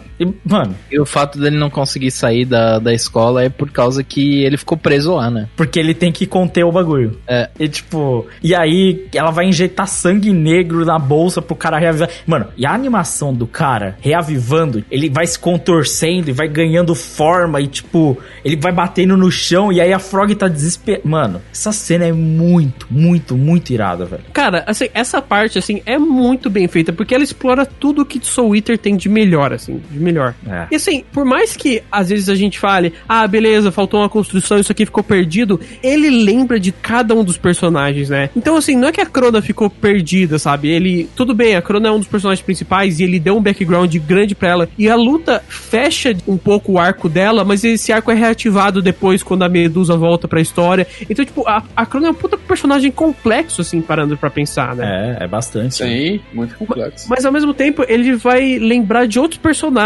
que, na parte depois, assim, que eu falei, caraca, é sério isso? Por exemplo, o Mifune lá, que aparece bem no começo da história, e ele tá protegendo lá aquela bruxa que é, ela é meio que, o, todos, todas as bruxas têm meio que um animal de referência, né? E dela é a salamandra. Tipo uma salamandra, um lagarto, né? Isso. E daí ele falando, por que que esse cara aqui, que é um cara super forte, tá defendendo uma bruxinha bebê? Aí ele dá a explicação de por que isso acontece. Cara, é tudo muito bem feito, Não, assim. e, e até a insanidade do, do Kishi que fica na cidade, você vê, e isso afeta o Stein, que lutou com a Medusa, né, mano? Tudo isso tem efeito. O- os pequenos detalhes que ele fez questão de lembrar na história de que são fundamentais pra continuidade dela, isso é um bagulho que, assim, Soul Eater fez e que, mano, não tem nem shonen atual fazendo, e ainda tem shonen popular que copiou o poder da Medusa. Não vou falar qual que é, tá ligado? Mas copiou na cara de pau. Só deixando aí. Você tá falando de, do Kimetsu-zão? Kimetsu copiou. Não, copiou pra caralho. Tem o Sérgio Ramos no meio. Só não tem o, o troca de passe, né? Porque, obviamente, ele não sabe coreografar luta e o Kubo sabe coreografar bem, né, mano? Mas, porra, velho. E, tipo assim, na moral, esse maluco tem dedo pra desenhar, mano. Puta que o pariu, velho. Jesus, mano. A, a luta com o Shinigami, velho. Aquilo ali é a catarse. Aquilo ali é o Juninho. O Juninho pega a pipoca e aproveita, mano. Que isso? É Shinigami Chop, é jato caveira. E, porra, foda-se. O cara com as mãos paradas solta uma adaga da boca, mano. Foda demais. Essa parada que você falou do, do cara desenha muito, a coisa que mais me surpreendeu no, no mangá foi quando ele tava, quando o Kid tava no, no trem, Aham. eu acho que é depois dessa saga, se É não me depois, engano. depois. E, e, tipo, ele tá dentro do trem e você consegue visualizar todos os movimentos dele dentro do trem. A partir do momento dele andando, do, tipo, na- no, no vagão, a partir do momento no meio da luta ele ter que pular pra trás de um para trás de um banco, tá ligado? Você consegue visualizar tudo como se como se tivesse movimento as coisas. Sim. É Mano, bizarro. é tanto detalhe que o sangue da medusa são Mano, olha o conceito foda. Quando, o- quando o Stein explode a medusa lá, chove sangue em forma de setas, velho. Mano, e eu acho muito foda a questão do final da luta do, do Stein com a Medusa, que a Medusa, tipo, tem certeza que vai ganhar a luta. E ele tem certeza que ele vai perder, e ele até fala, tipo, ah, eu só ganhei essa luta porque eu perdi a guerra, tá ligado? Tipo, Eu só queria deixar um shout-out nessa, nessa saga aí, nessa micro saga, que é shout-out pro Cid, que sem ele nada disso poderia acontecer, né? Sim, fundamental. Espionagem Porque braba. graças a ele, tipo, foi descoberto a tempo que ia ter uma treta louca, e ele que conseguiu fazer o bagulho do caixão lá, né? É, eu queria ele falar. colocou né? todo mundo dentro do caixão, mandou lá pra baixo e conseguiu tirar eles do, do campo de força que fizeram. Sim. E, e, assim, tem uma referenciazinha com Narutinho e tal, mas assim, vou falar, o zumbizinho aí é mais ninja que qualquer ninja de Naruto. Nossa, ele é bom demais, vai se fuder. É foda, mano. Ele faz várias missões pack ops, velho. Invade lugar, planta a bomba, sai fora, maluco. É zica. Sniper. Nossa, e, Nossa, e bom papo demais. 10, melhor ideia do mundo é que o caixão é tudo, é, tudo, é transporte, mano. Em todos os sentidos, o caixão é transporte.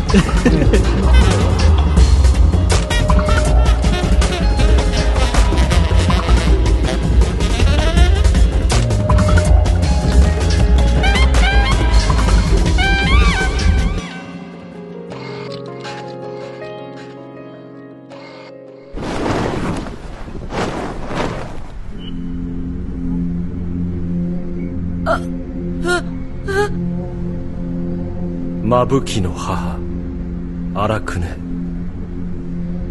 狂気の波長に揺り起こされたのでしょうね。800年。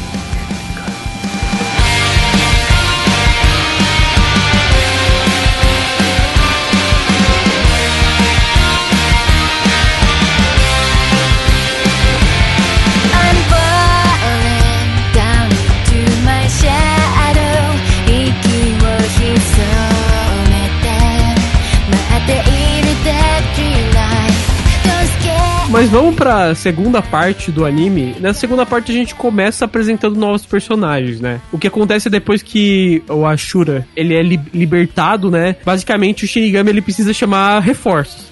E daí ele chama os, os Shinigamis que atuam, eles são coordenadores de vários países, né? As Death Sites, o- as Death Sites.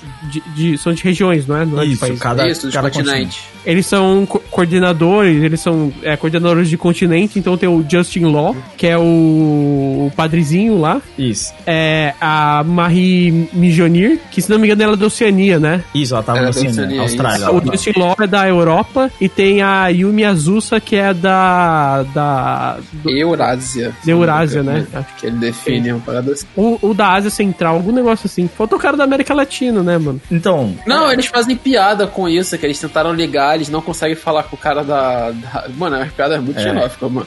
É, é que ele não consegue falar com o cara da África, que o cara do- da América Latina, da América do Sul atendeu e tava bêbado e mandou mundo pro inferno.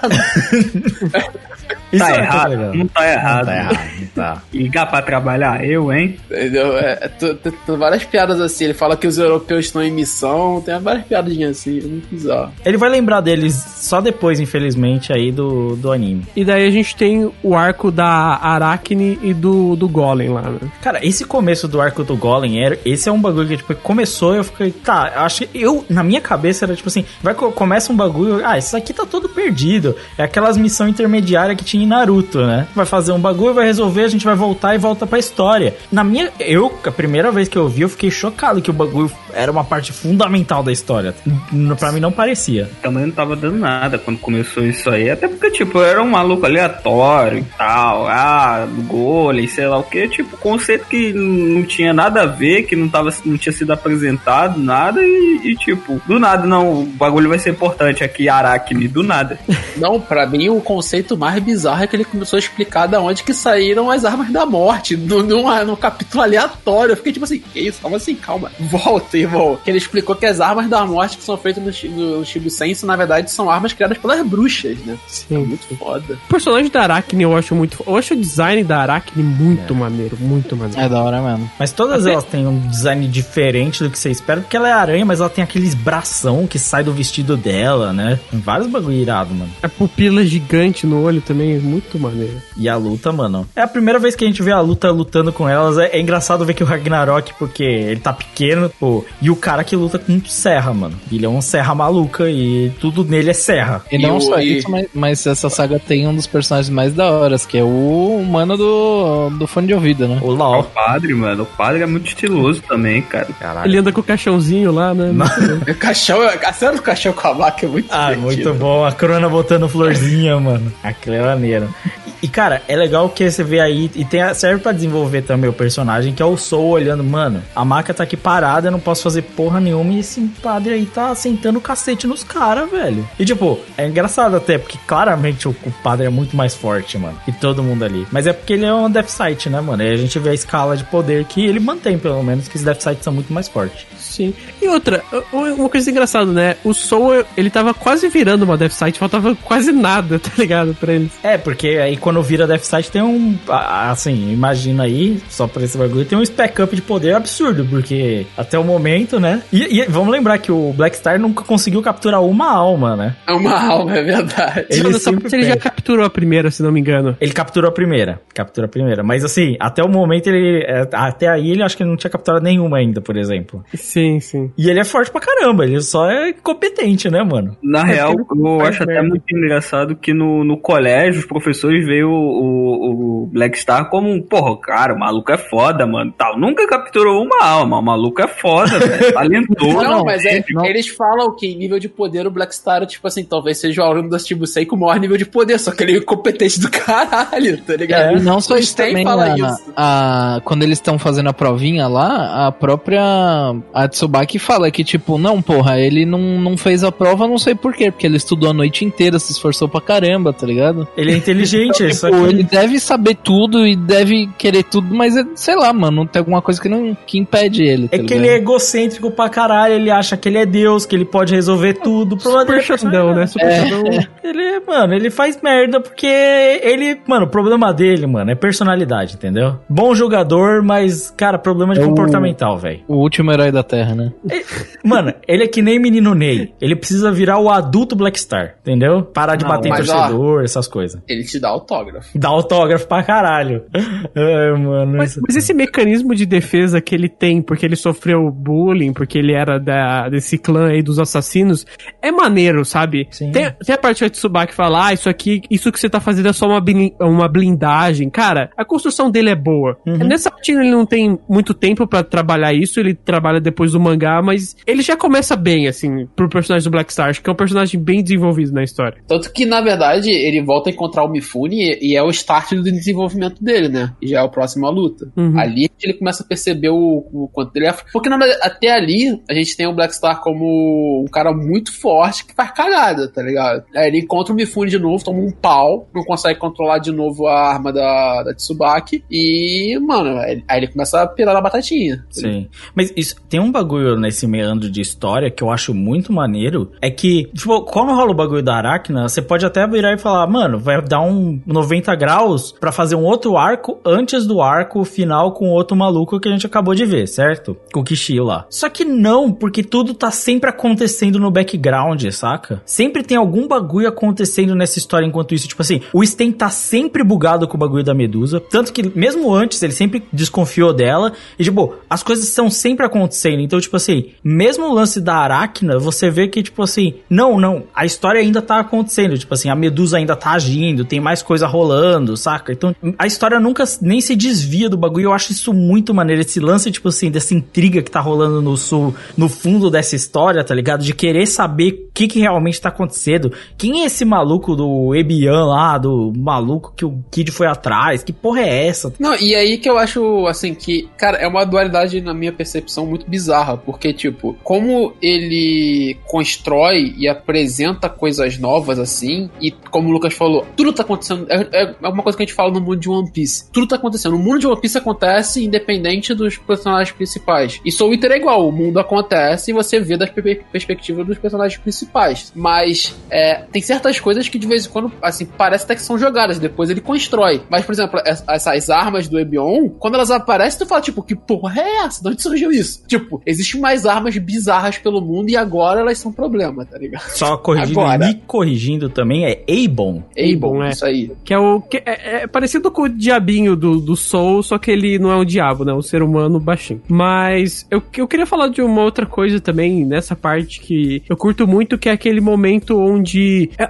Eu gosto muito da história da Medusa, como que ela recupera um corpo, né? Não, é- não recupera o corpo dela, mas ela utiliza o corpo de uma criança, que aliás é muito parecida com ela. Sim. é porque ela meio que, né? Tudo fica com um olho e sem nariz, né? Sim. Mas é, quando ela começa a voltar a conversar com a Cronas e tentar resgatar ela, resgatar no mau sentido, cara, é muito boa essa parte. Todo esse desenvolvimento da Cronas é muito maneiro, muito maneiro mesmo. Já contar a história porque é um pesada a cena, cara. É, tipo abuso mesmo, assim e tal. O tenta, ah, tenta pegar. Não, sou sua mãe, sei lá o que, faz o que eu digo. Mamãe, eu tenho amigos, sou sua mãe. Você não vai falar, fazer o que a mamãe quer, mano? É pesado o bagulho. Ela abusa muito da menina. Tanto que eu acho muito maneiro que a Maca escuta a conversa e não fica com o papinho de Maca, não, a Crona é traidora. Ah, a Crona tá no outro lado. Não, ela fica tipo assim, não vou fuder com essa medusa que ela que é a filha da puta, tá ligado? Sim. E, e- e- assim, cara, é, é pesado, né? Eu não lembro se é o flashback que tem agora, mas aquele que aparece a Medusa mandando ela matar um coelho. É um antes. dragão. É, é- é- é lá, no, lá na luta com a maca. É um É, dragãozinho. é um pesadíssima dragãozinho, essa parte, cara. Pesadíssimo. é. Nossa, Pesadíssimo, absurdo, mano. Ao mesmo tempo, tem um treinamento deles em grupo que eu acho muito foda, mano. A relação da Maca com o Black Star ali é muito foda, velho. Eu acho a construção dos dois, o diálogo dos dois, tá ligado? Esse treino Porra, deles aí pra ficar juntos, né? Sim, é muito maneiro, velho. E o, o melhor é que quando dá certo, né, é muito mais estiloso porque tem o Soul de terninho tocando piano, mano. Aí fica mais estilo ainda. Eu, eu gosto que ele recupera alguns estudantes que já tinham aparecido, né? Quando eles fazem aquele episódio da prova, eles citam que no ano passado a Maca não conseguiu pegar primeiro lugar porque tinha um personagem chamado Ox,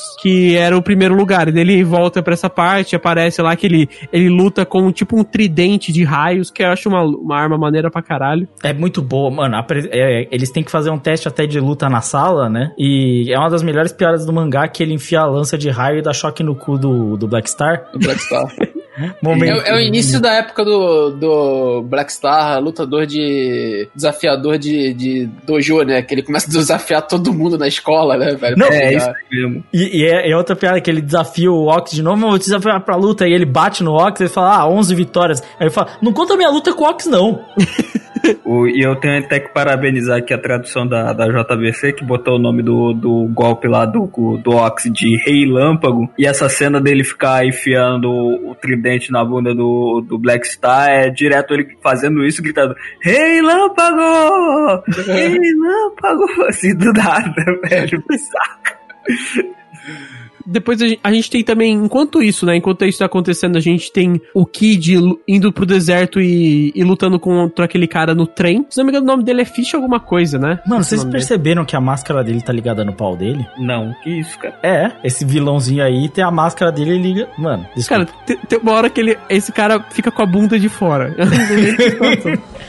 Ah, sou é Fisher King o nome desse cara. Nossa, que bizarro. Mas eu não gosto muito dessa luta só por causa que o Eero Marques falou que. Ah, não foi o Lucas que falou, né? Do backflip. Mano, é muito boa essa parte, mano. Ele passa o bagulho, a mina ia tirar, aí ele fala, eu desculpa, eu não resisti, mano, eu não posso parar. Aí ele dá um, é um kickflip 360 graus que ele dá. É muito bom, mano, aquela cena. Tipo assim, é muito aleatório. É, da- é daquelas comédias que é hiper aleatória do cubo, que ele tira do nada. Mas essa faz bem, mano. Isso é muito divertido. E o skate do, do Kid é muito Nossa senhora. É maneiro. Eu, eu curto isso que, que tem um pouco, assim, em Soul Eater, que é o lance de, beleza, ele tem algumas regras, beleza, tem as pessoas que são os artesãos e tem as armas, só que ele brinca um pouco mais com isso. Então, beleza, não precisa ter uma arma pra um artesão. Por exemplo, o Kid, ele usa duas, né, duas armas. E são duas pessoas diferentes, sabe? É muito maneiro. Eu, eu acho maneiro o- essas coisas disruptivas que tem, assim, do- dos conceitos básicos da história. O próprio Cid, ele usa duas, duas armas também. Uma É, que ele usa não- sempre e outra que ele usou na, na outra saga. Não, uma coisa que eles É, deixam clara é que, tipo assim, dá pra você usar outras armas e até de outras pessoas. Que é o caso, tipo assim, o Stein luta com a Medusa com o Spirit, tá ligado? Que é a. Death, que é a Death Sight Na verdade,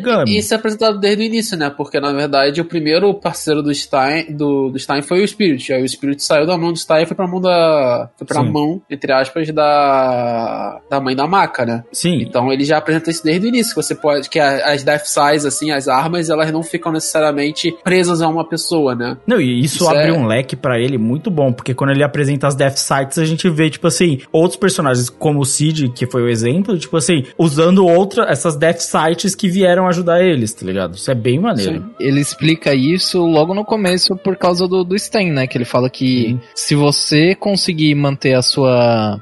Não é ressonância, é frequência. Isso. A sua frequência de alma parecida com a, a frequência de alma da Death Sight, você consegue usar ela. E, e ele reforça esse negócio naquela luta boba lá do, do Soul com o Black Star, né? Que um não Sim, consegue sim. levantar o outro. E, e é bem legal, assim, essa, essa questão das, das Death Sizes, das armas com, com os artesãos, porque ele também fala que o, pelo Kid ser um Shinigami e tudo, e tudo mais e tal, é, e, e ele escolheu o próprio, ele tem, tipo assim, o dobro do trabalho por ele ter duas armas ao mesmo tempo. Porque, tipo assim, o, o Cid, ele não tem duas armas ao mesmo tempo, ele tem uma arma só, e aí depois ele, e ele troca, né? Isso acontece. Então você tem que fazer ressonância com uma e depois você faz com a outra. O Kid faz ressonância com as duas ao mesmo tempo, tá ligado? Pra, pra complementar aquilo que a gente já falou, o Kid é um personagem pronto. Mas ele justifica isso falando da relação deles, né? Porque ele tirou Sim. elas das ruas lá e elas respeitam muito eles e ele tem um respeito por elas também e é por isso que eles conseguem trabalhar juntos. cada shonen tem a sua relação de poder, mas eu curto muito que a relação de poder aqui é meio que ter um entendimento entre a arma e o artesão. Por exemplo, eu, eu lembro que tem aquele momento logo no começo de que a Maka e o, e o Soul estão meio brigados, e daí o Stein chega neles e fala, "Ô, vamos fazer umas sessões pra melhorar isso. Aí ele chega lá e tem uma terapia de casal, sabe? Ele chega e fala assim, "Ah, aponta os defeitos aí da Maka. Aí ele mete o pau, eles brigam e daí a situação só piora, sabe?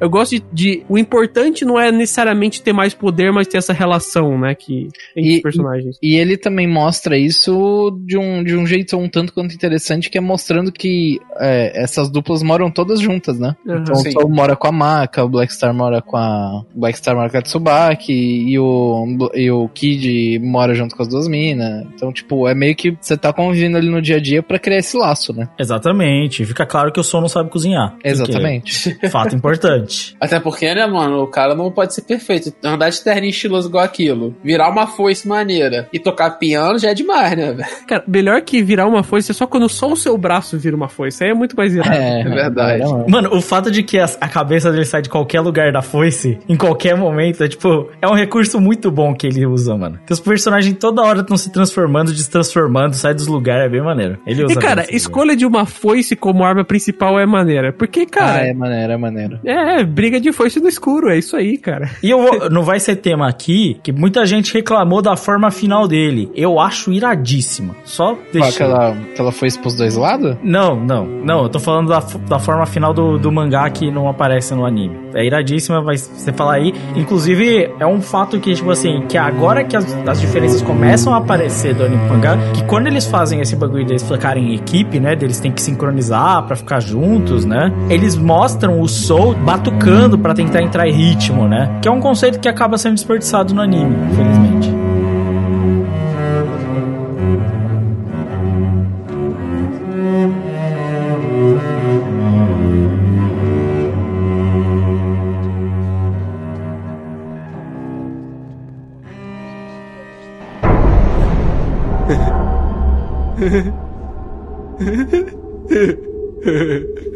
一体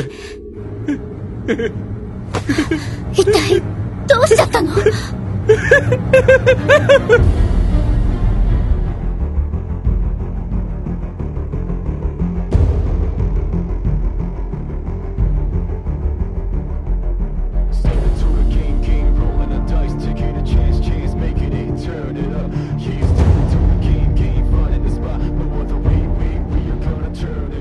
Aí a gente chega num arco que talvez, tirando a parte ali de quando o, o, o Ashura ele é libertado, talvez seja um dos arcos maiores, que é o arco pra pegar o fermento, né? O Brew. Toda invasão E- lá, lá. É foda. É, e assim, esse arco se passa num cenário muito maluco, né? Porque pelo menos no mangá pareceu pra mim que tava nevando e depois eles chegaram num templo maia. É exatamente É isso mesmo, É, exatamente isso. É isso Não, mesmo. É, é um templo maia que tá no meio de uma tempestade que guardou um período do tempo que só dura 20 minutos. É isso.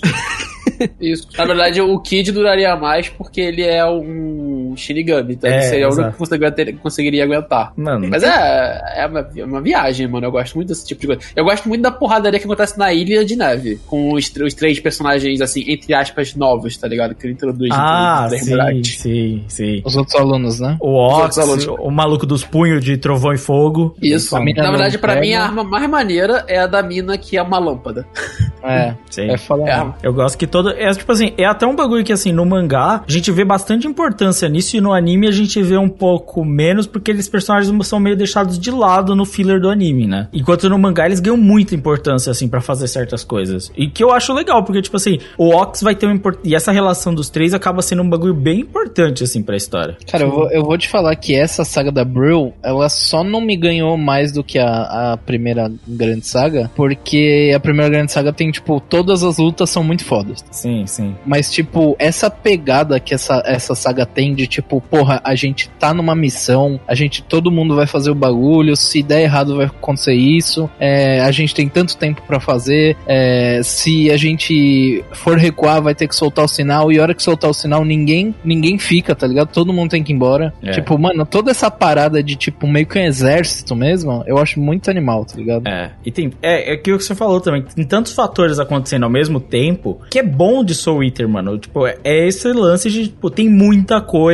é dinâmico, é interessante. E você tem, por exemplo, o Sten ficando maluco, tá ligado? Que, tipo, velho, você fica, mano, que porra é. Mano, fodeu, o Sten tá maluco, vai sair fora. Tipo, as crianças têm que entrar pra voltar. E o mosquito fica bombado. É. Não, não, a melhor piada pra mim, de, acho que de sua inteira inteira é, é o mosquito fica bombadão e vem o Black Star. Ah, ele ficou grandão. Mas e aquelas perninhas pequenas ali? Por que não crescer? É verdade.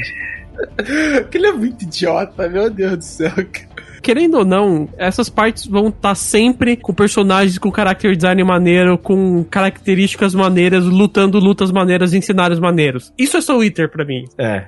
Querendo ou não, tipo, não é a história que é super bem elaborada, tem um monte de lacuna, assim, que, pod que poderia ser melhor alinhada, mas, cara, é aquela questão de, indo pra conclusão, assim, até de certa forma, é um shonen muito competente, sabe? Muito competente e ficou visualmente muito marcado pra mim. É. Quando me falam de Soul Eater, eu vou lembrar de algumas coisas da história, mas eu vou muito mais lembrar do impacto visual do que qualquer outra coisa. E, e a gente vê tanta gente justificando, tipo assim, gostar de certas histórias só porque é legal, ah, é maneiro, é estiloso, sei lá o quê. E histórias que, vamos ser bem honestas, mano, não tem um décimo do que Soul Eater tem, saca? Ó, já vou meter aqui na roda já. Tem gente que gosta de Violet Evergarden, é bonito pra caralho, mas não tem história nenhuma. Ah, mano, mas é bonito genérico, né, mano? Então, aí o Soul Eater faz os dois bem, também, né? Faz uma historinha show com um design animal, tá ligado? Que, que é o que a gente tá falando, tipo assim, ah, tem esse pedaço de design que poderia ser só qualquer coisa, mas não, tudo é útil, tá ligado? Tipo assim, o Kid detesta o fato de que as três faixas brancas na cabeça dele não são alinhadas. Ah, beleza, ah, é só um detalhezinho. É, mas beleza, você gosta da mesma menina desenhada igual todos os animes que tem a mesma personalidade? Não, e não só isso, né, Lucas? Isso é explicado depois.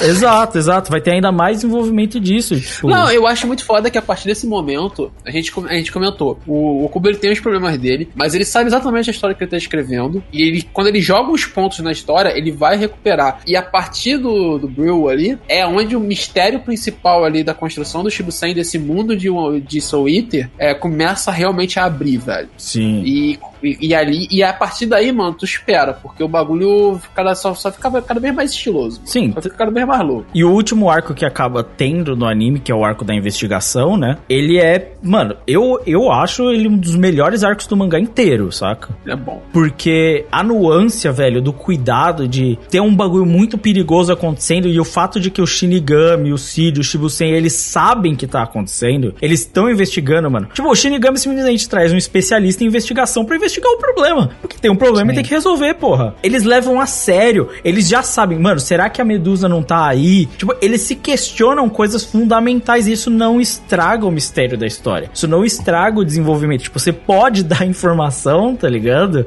E ainda criar um mistério interessante com aquilo ali. Inclusive, toda essa parte de interrogação é animal, tá ligado? Boa, boa. Bem maneiro. Tipo, os diálogos de tipo, porra, é, eu sei que você pode não ter feito nada, mas eu tô fazendo meu trabalho. Aí ele começa a perguntar uns bagulho e vai surgindo umas coisas diferentes, uns pensamentos diferentes, umas ideias que podem ir pro caminho diferente, tá ligado? É muito da hora isso. Tem uma coisa que eu, eu curto, assim, em certos momentos de Soul Eater, é que quando eles confrontam as bruxas e confrontam também outros demônios que tem na obra, às vezes fica meio dúbio se o Shibusen e o trabalho dos Shinigamis é realmente um trabalho útil. Não tô dizendo que não seja um trabalho útil, acho que eu usei a palavra errada, mas às vezes eles podem não ter a boa intenção que eles acham que tem. Sim, sim. E a Medusa questiona muito, tipo, essa questão dessa liberdade que eles têm. Vocês têm liberdade mesmo? Tem. Você, como pesquisador, você não se incomoda de estar parado aqui, tá ligado? Tipo, ele questiona vários bagulho. Não, na verdade, é, o, o arco do Brew, ele serve, ele serve muito também pra você levar, levantar essa questão de- desse mundo criado pelo, pelo Shinigami, né? Porque até então você tem, tipo, a Medusa invadindo o Shibusen, as coisas acontecendo e tal, as coisas muito preto no branco, e desde que aparece o Aibon, o- desde que aparece a história do Aibon, e depois todos os, dois próximos arcos, você começa a se desenvolver esse mistério, como eu falei. Então você começa a duvidar de tudo naquela construção. É muito bem feito, cara, nesse sentido. Vale a pena assistir Soul Eater? Pra mim, só pelo visual vale a pena demais. Acho que também vale, vale vale. bastante pelo visual, coreografia, porradinha, show de bola, cara. Tem uma historiazinha maneira, ah, vale a pena. Pula o filler, vai pro mangá, acabou, né? mano? Exatamente, eu diria. Eu ia, a recomendação major é assiste o anime até onde, onde não é filler. A hora que começar o filler, pula pro mangá que tá tão bom quanto. Não, eu ia comentar só que os grandes problemas que a gente vê muito pesado no mangá, que são o Eight e tal, tem no anime? Tem, mas é um pouco mais abrandado, então é melhor ver o anime mesmo. Eu acho que o anime resolve muito desses problemas que são agressivos, até porque tem a censurinha, e nesse caso eu acho positiva, bem melhor do que assistir. E assim, a produção é muito boa, a trilha sonora é muito boa, vai, vê até onde dá, acho que é até o 30 e alguma coisa, 38, eu acho, 39. e pula pro mangá, velho. Pula pro mangá que você vai ter a arte animal do cubo. Vale a pena, velho. É estiloso pra caralho, assim. Só que assim, eu sempre falo, se você realmente não suporta esse bagulho desse arte do, do- não se sinta culpado por não querer continuar, tá ligado? Sinta-se à vontade aí, mas que vale a pena, vale. Eu só mudei minha visão. Tipo, antes eu achava que Soul Eater era a, a grande obra, mas hoje eu acho Fire Force mais da hora. Hum, é um ponto, assim, de verdade. Eu acho que Fire Force é melhor, mas eu gosto mais de Soul Eater. Eu acho mais Pode criativo, acho que os personagens são mais legais, assim. Eles, o Fire Force, ele é criativo, mas ele é mais... O escopo dele é reduzido. O Soul Eater, ele... É aquilo que você falou do autor, sabe? Ele tem mais liberdade pro que ele quer fazer. Sim. Sabe? O Fire Force tem... Ele é mais coeso, assim. Ele, o cara pode estar no momento numa pirâmide do Egito e no outro momento ele tá na neve e daqui a pouco ele tá num, sei lá, numa pirâmide asteca, sabe? Na lua, talvez. Na lua também, é. Então, assim, ele tem mais espaço pra brincar com o que ele quer. Então, sei lá, eu gosto mais de Eater. Assim, eu tenho a nítida expressão que talvez eu gostasse mais de Eater se eu tivesse lido Fire Force depois. Eu, eu acho Fire Force bem melhor construído, o mundo e tal. Ele me interessa, eu acho, eu fico mais entregado de com o que vai acontecer logo em seguida de em, em Fire Force do que em Soul Eater. Assim, mas eu ainda acho um excelente mangá. Soul Eater é uma ótima pedida pra quem curte o, o gênero de shonen de porradinho. Eu acho que o que as lacunas que tá em Soul Eater ele consegue complementar em Fire Force, tá ligado? Tipo, por exemplo, existe uma religião em Fire Force que é totalmente explicada e faz parte do cerne da obra. Sim. E existem coisas em Soul Eater que estão ali porque, porque é maneiro. É, tipo, a gente E nunca não- vai entender coisas em Soul Eater, tipo assim, a força do Shinigami, esse bagulho da alma, tipo, é um bagulho que a gente nunca vai entender. Mas é um bagulho que ele se dispôs a contar em Fire Force, por exemplo, que é por que que o fogo é assim, por que que eles têm essa habilidade de fogo, tipo assim. Ele explica muito mais. É o que o Corvo falou. Eu acho que completamente plausível o que ele tá falando. Mano, Soul Eater é tão maluco, tem tanta coisa que é bem possível que você pode gostar mais de Soul Eater. Mas eu acho que fica nítido que ele virou um escritor melhor em Fire Force. Não, isso eu concordo, não, não tiro nem pôr. E na verdade eu gostaria, ficaria muito feliz de, de expandir esse universo de Soul Eater. Se algum autor quisesse pegar e escrever melhor essa porra desse, desse universo, porque esse universo é poderoso. É ter o Tá Note, né? É, mas aí. É, não, mas é dele mesmo. Tô falando, assim, um outro autor, ele liberar e o cara chegar e conseguir construir esse, esse universo. Ah, mas aí será que não, vai, não precisa ter a arte irada do cara, mano? Eu, eu não eu conheço pouquíssimos au- autores que pegam. Da minha cabeça só vem um, que é o, o, o Pluto, né? Que pega Ah. o, o universo do Osamu Tezuka, do, do Astro Boy e faz um negócio legal. Mas o resto eu acho raríssimo, normalmente, quando o cara assume e faz um trabalho bacana. É bem raro, eu acho. Talvez o Lost Canvas também. O Lost Canvas também. Não, é. qualquer coisa, feita, qualquer coisa feita depois do Kurumada é melhor que o porque- É, mas aí você também Gente, puxou pro não lado. Se você pegar uma obra assim, é realmente. Se você pegar um autor merda e só aproveitar É o muito. universo, qualquer escritor bom vai fazer um bagulho melhor, né? Não tem um maluco fazendo aí de Gantz também, um novo? Aí eu não sei se é bom. Deve estar melhor, irmão. Tem, o Gantz Z, mas eu não sei se é outro cara ou se é o mesmo. outro cara, é outro O cara. ainda. É outro, É outro cara, cara. mano. Deve, deve É tá outro melhor. cara.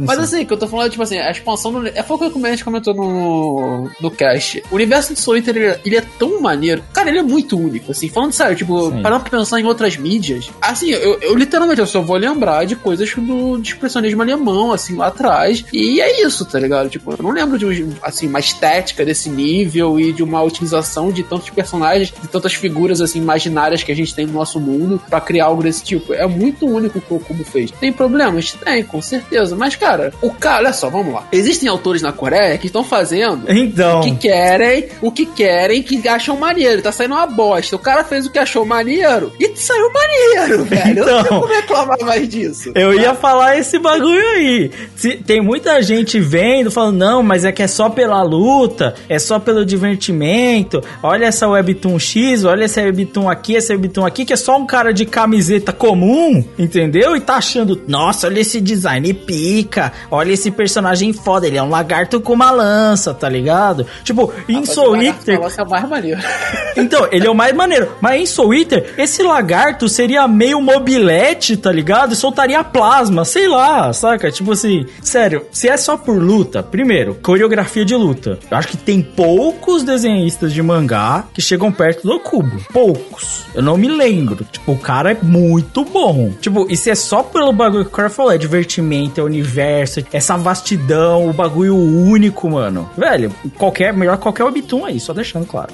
Aí, mano, as aberturas e encerramentos são foda pra caralho. Já tem a Porra, porrada demais, nossa demais. Nossa. E, e teve, depois que passou Soul Eater pela primeira vez, logo depois, assim, acho que uns seis meses depois, eles repetiram, né? Que tem Soul Eater e tem o Soul Eater Repeating Show. Que é meio que é, os mesmos episódios, só que eles mudam as aberturas e encerramentos. Então, essas aberturas e encerramentos também são maneiros. Querendo ou não, não é o shonen mais popular de todos, mas marcou época. Assim, se eu lembrar dessa época de anime, é época que nesse período foi, foi um dos, dos primeiros anos ali onde o pessoal tava baixando é, os animes da internet, Real Player, RMVB é, e tudo mais. Eu vou lembrar de vários animes, Death Note, vou lembrar de Code Geass, mas eu vou também lembrar de Soul Eater, por mais que não sejam dos shonens que ficaram mais relevantes.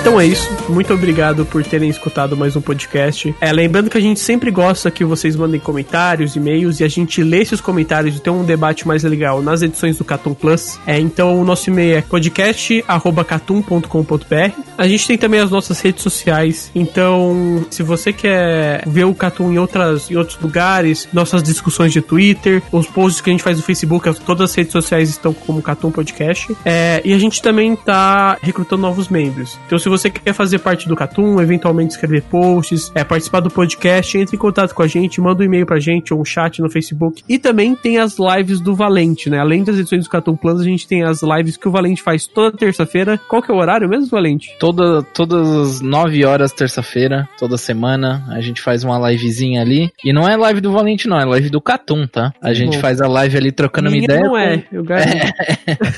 A gente faz uma livezinha trocando uma ideia ali, uma horinha por, por semana, só pra um conteúdo extra, bater um papo com o pessoal. O pessoal sempre conversa bastante no chat, então se você quer trocar uma ideia ali, bater um papo sobre animes, a gente sempre tá lá terça-feira, às 9 horas na Twitch, Catum Podcast. Então é isso. Cola lá na live que vai estar todo mundo do Catum menos eu e vocês vão curtir lá. Vocês já falaram de vários temas, né? O último que eu me lembro de vocês terem falado foram, foram animes de um ano específico, né? Se não me engano foi 2007. Sim, sim, a gente já falou de bastante coisa, já falou só o de... Inter. O Inter tava nessa lista, não tava? Tava na lista, Foi sim. 2007 então, né? É isso aí. 2008 é 2008. É um 2008, 2008. Então é isso. Colhem lá na live que vocês não vão se decepcionar. Sabe o que vocês não vão se decepcionar também se vocês procurarem o conteúdo deles? O Animistic. Então, confiram lá o site que tem o Guaraná, que tem o Vulpix, que tem o Lucas. Eles têm podcast semanal sobre anime e mangá, sobre cultura japonesa. Eventualmente também eles falam sobre música japonesa. É, o conteúdo deles é bem variado e também eles têm um foco bem grande nos animes da temporada. Então, você acabou de assistir aquele anime que você tava curtindo, vai lá que com certeza eles vão fazer um podcast sobre isso. Então, vocês vão ver ali em primeira mão. Escutem lá o podcast deles que é muito legal. Tem também o NSV Mundo Geek, que é um parceiro que tá um bom tempo com a gente. Eles têm um conteúdo bem abrangente, então falam sobre filmes, games, tem as lives, o Papo Nerd com elas. Então, é um conteúdo muito maneiro também que vocês vão curtir bastante. E falando do nosso parceiro também que cobre a Shonen Jump como ninguém, é, a gente tem como um parceiro mais recente o Analyzed. E se você quer saber sobre, dessas, sobre essas revistas de mangá no Japão, principalmente do aspecto shonen, então Shonen Magazine, Shonen Sunday, principalmente Shonen Jump, lá vocês vão ter o melhor conteúdo em língua portuguesa sobre isso. Então vocês vão aprender muita coisa, os caras manjam muito mesmo dessas revistas e, e tem muita informação lá muito relevante, muita análise. É, confiram lá o conteúdo do Leonardo e companhia que vocês também não vão se decepcionar. Então é isso, muito obrigado e até o próximo cast. Fui. Valeu. Valeu.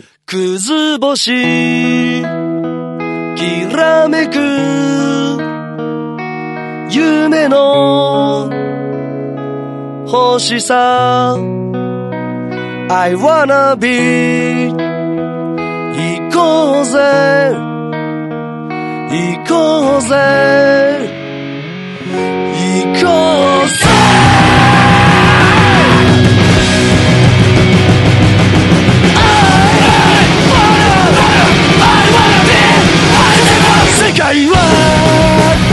染まってる吐く息は白いままなのに今をぶっ壊しに行こうって約束したあの日から俺たちは何か変わったんだろうか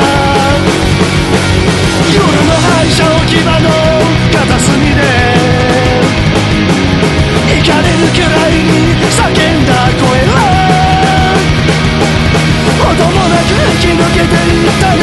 それでも話を聞いてくれ。きっとまだ間に合うはずだから。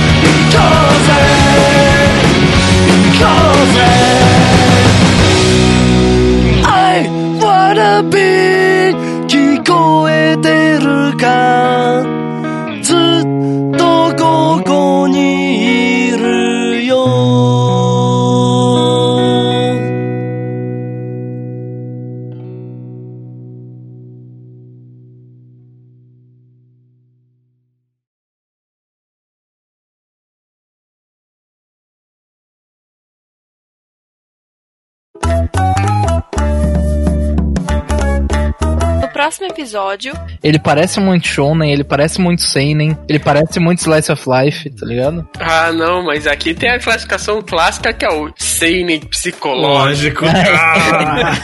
The famous one. É, é, é tipo, Kaiji, Kaiji Chamo é quase que a mesma coisa. Assim. Jesus. Nossa, Não faz isso com o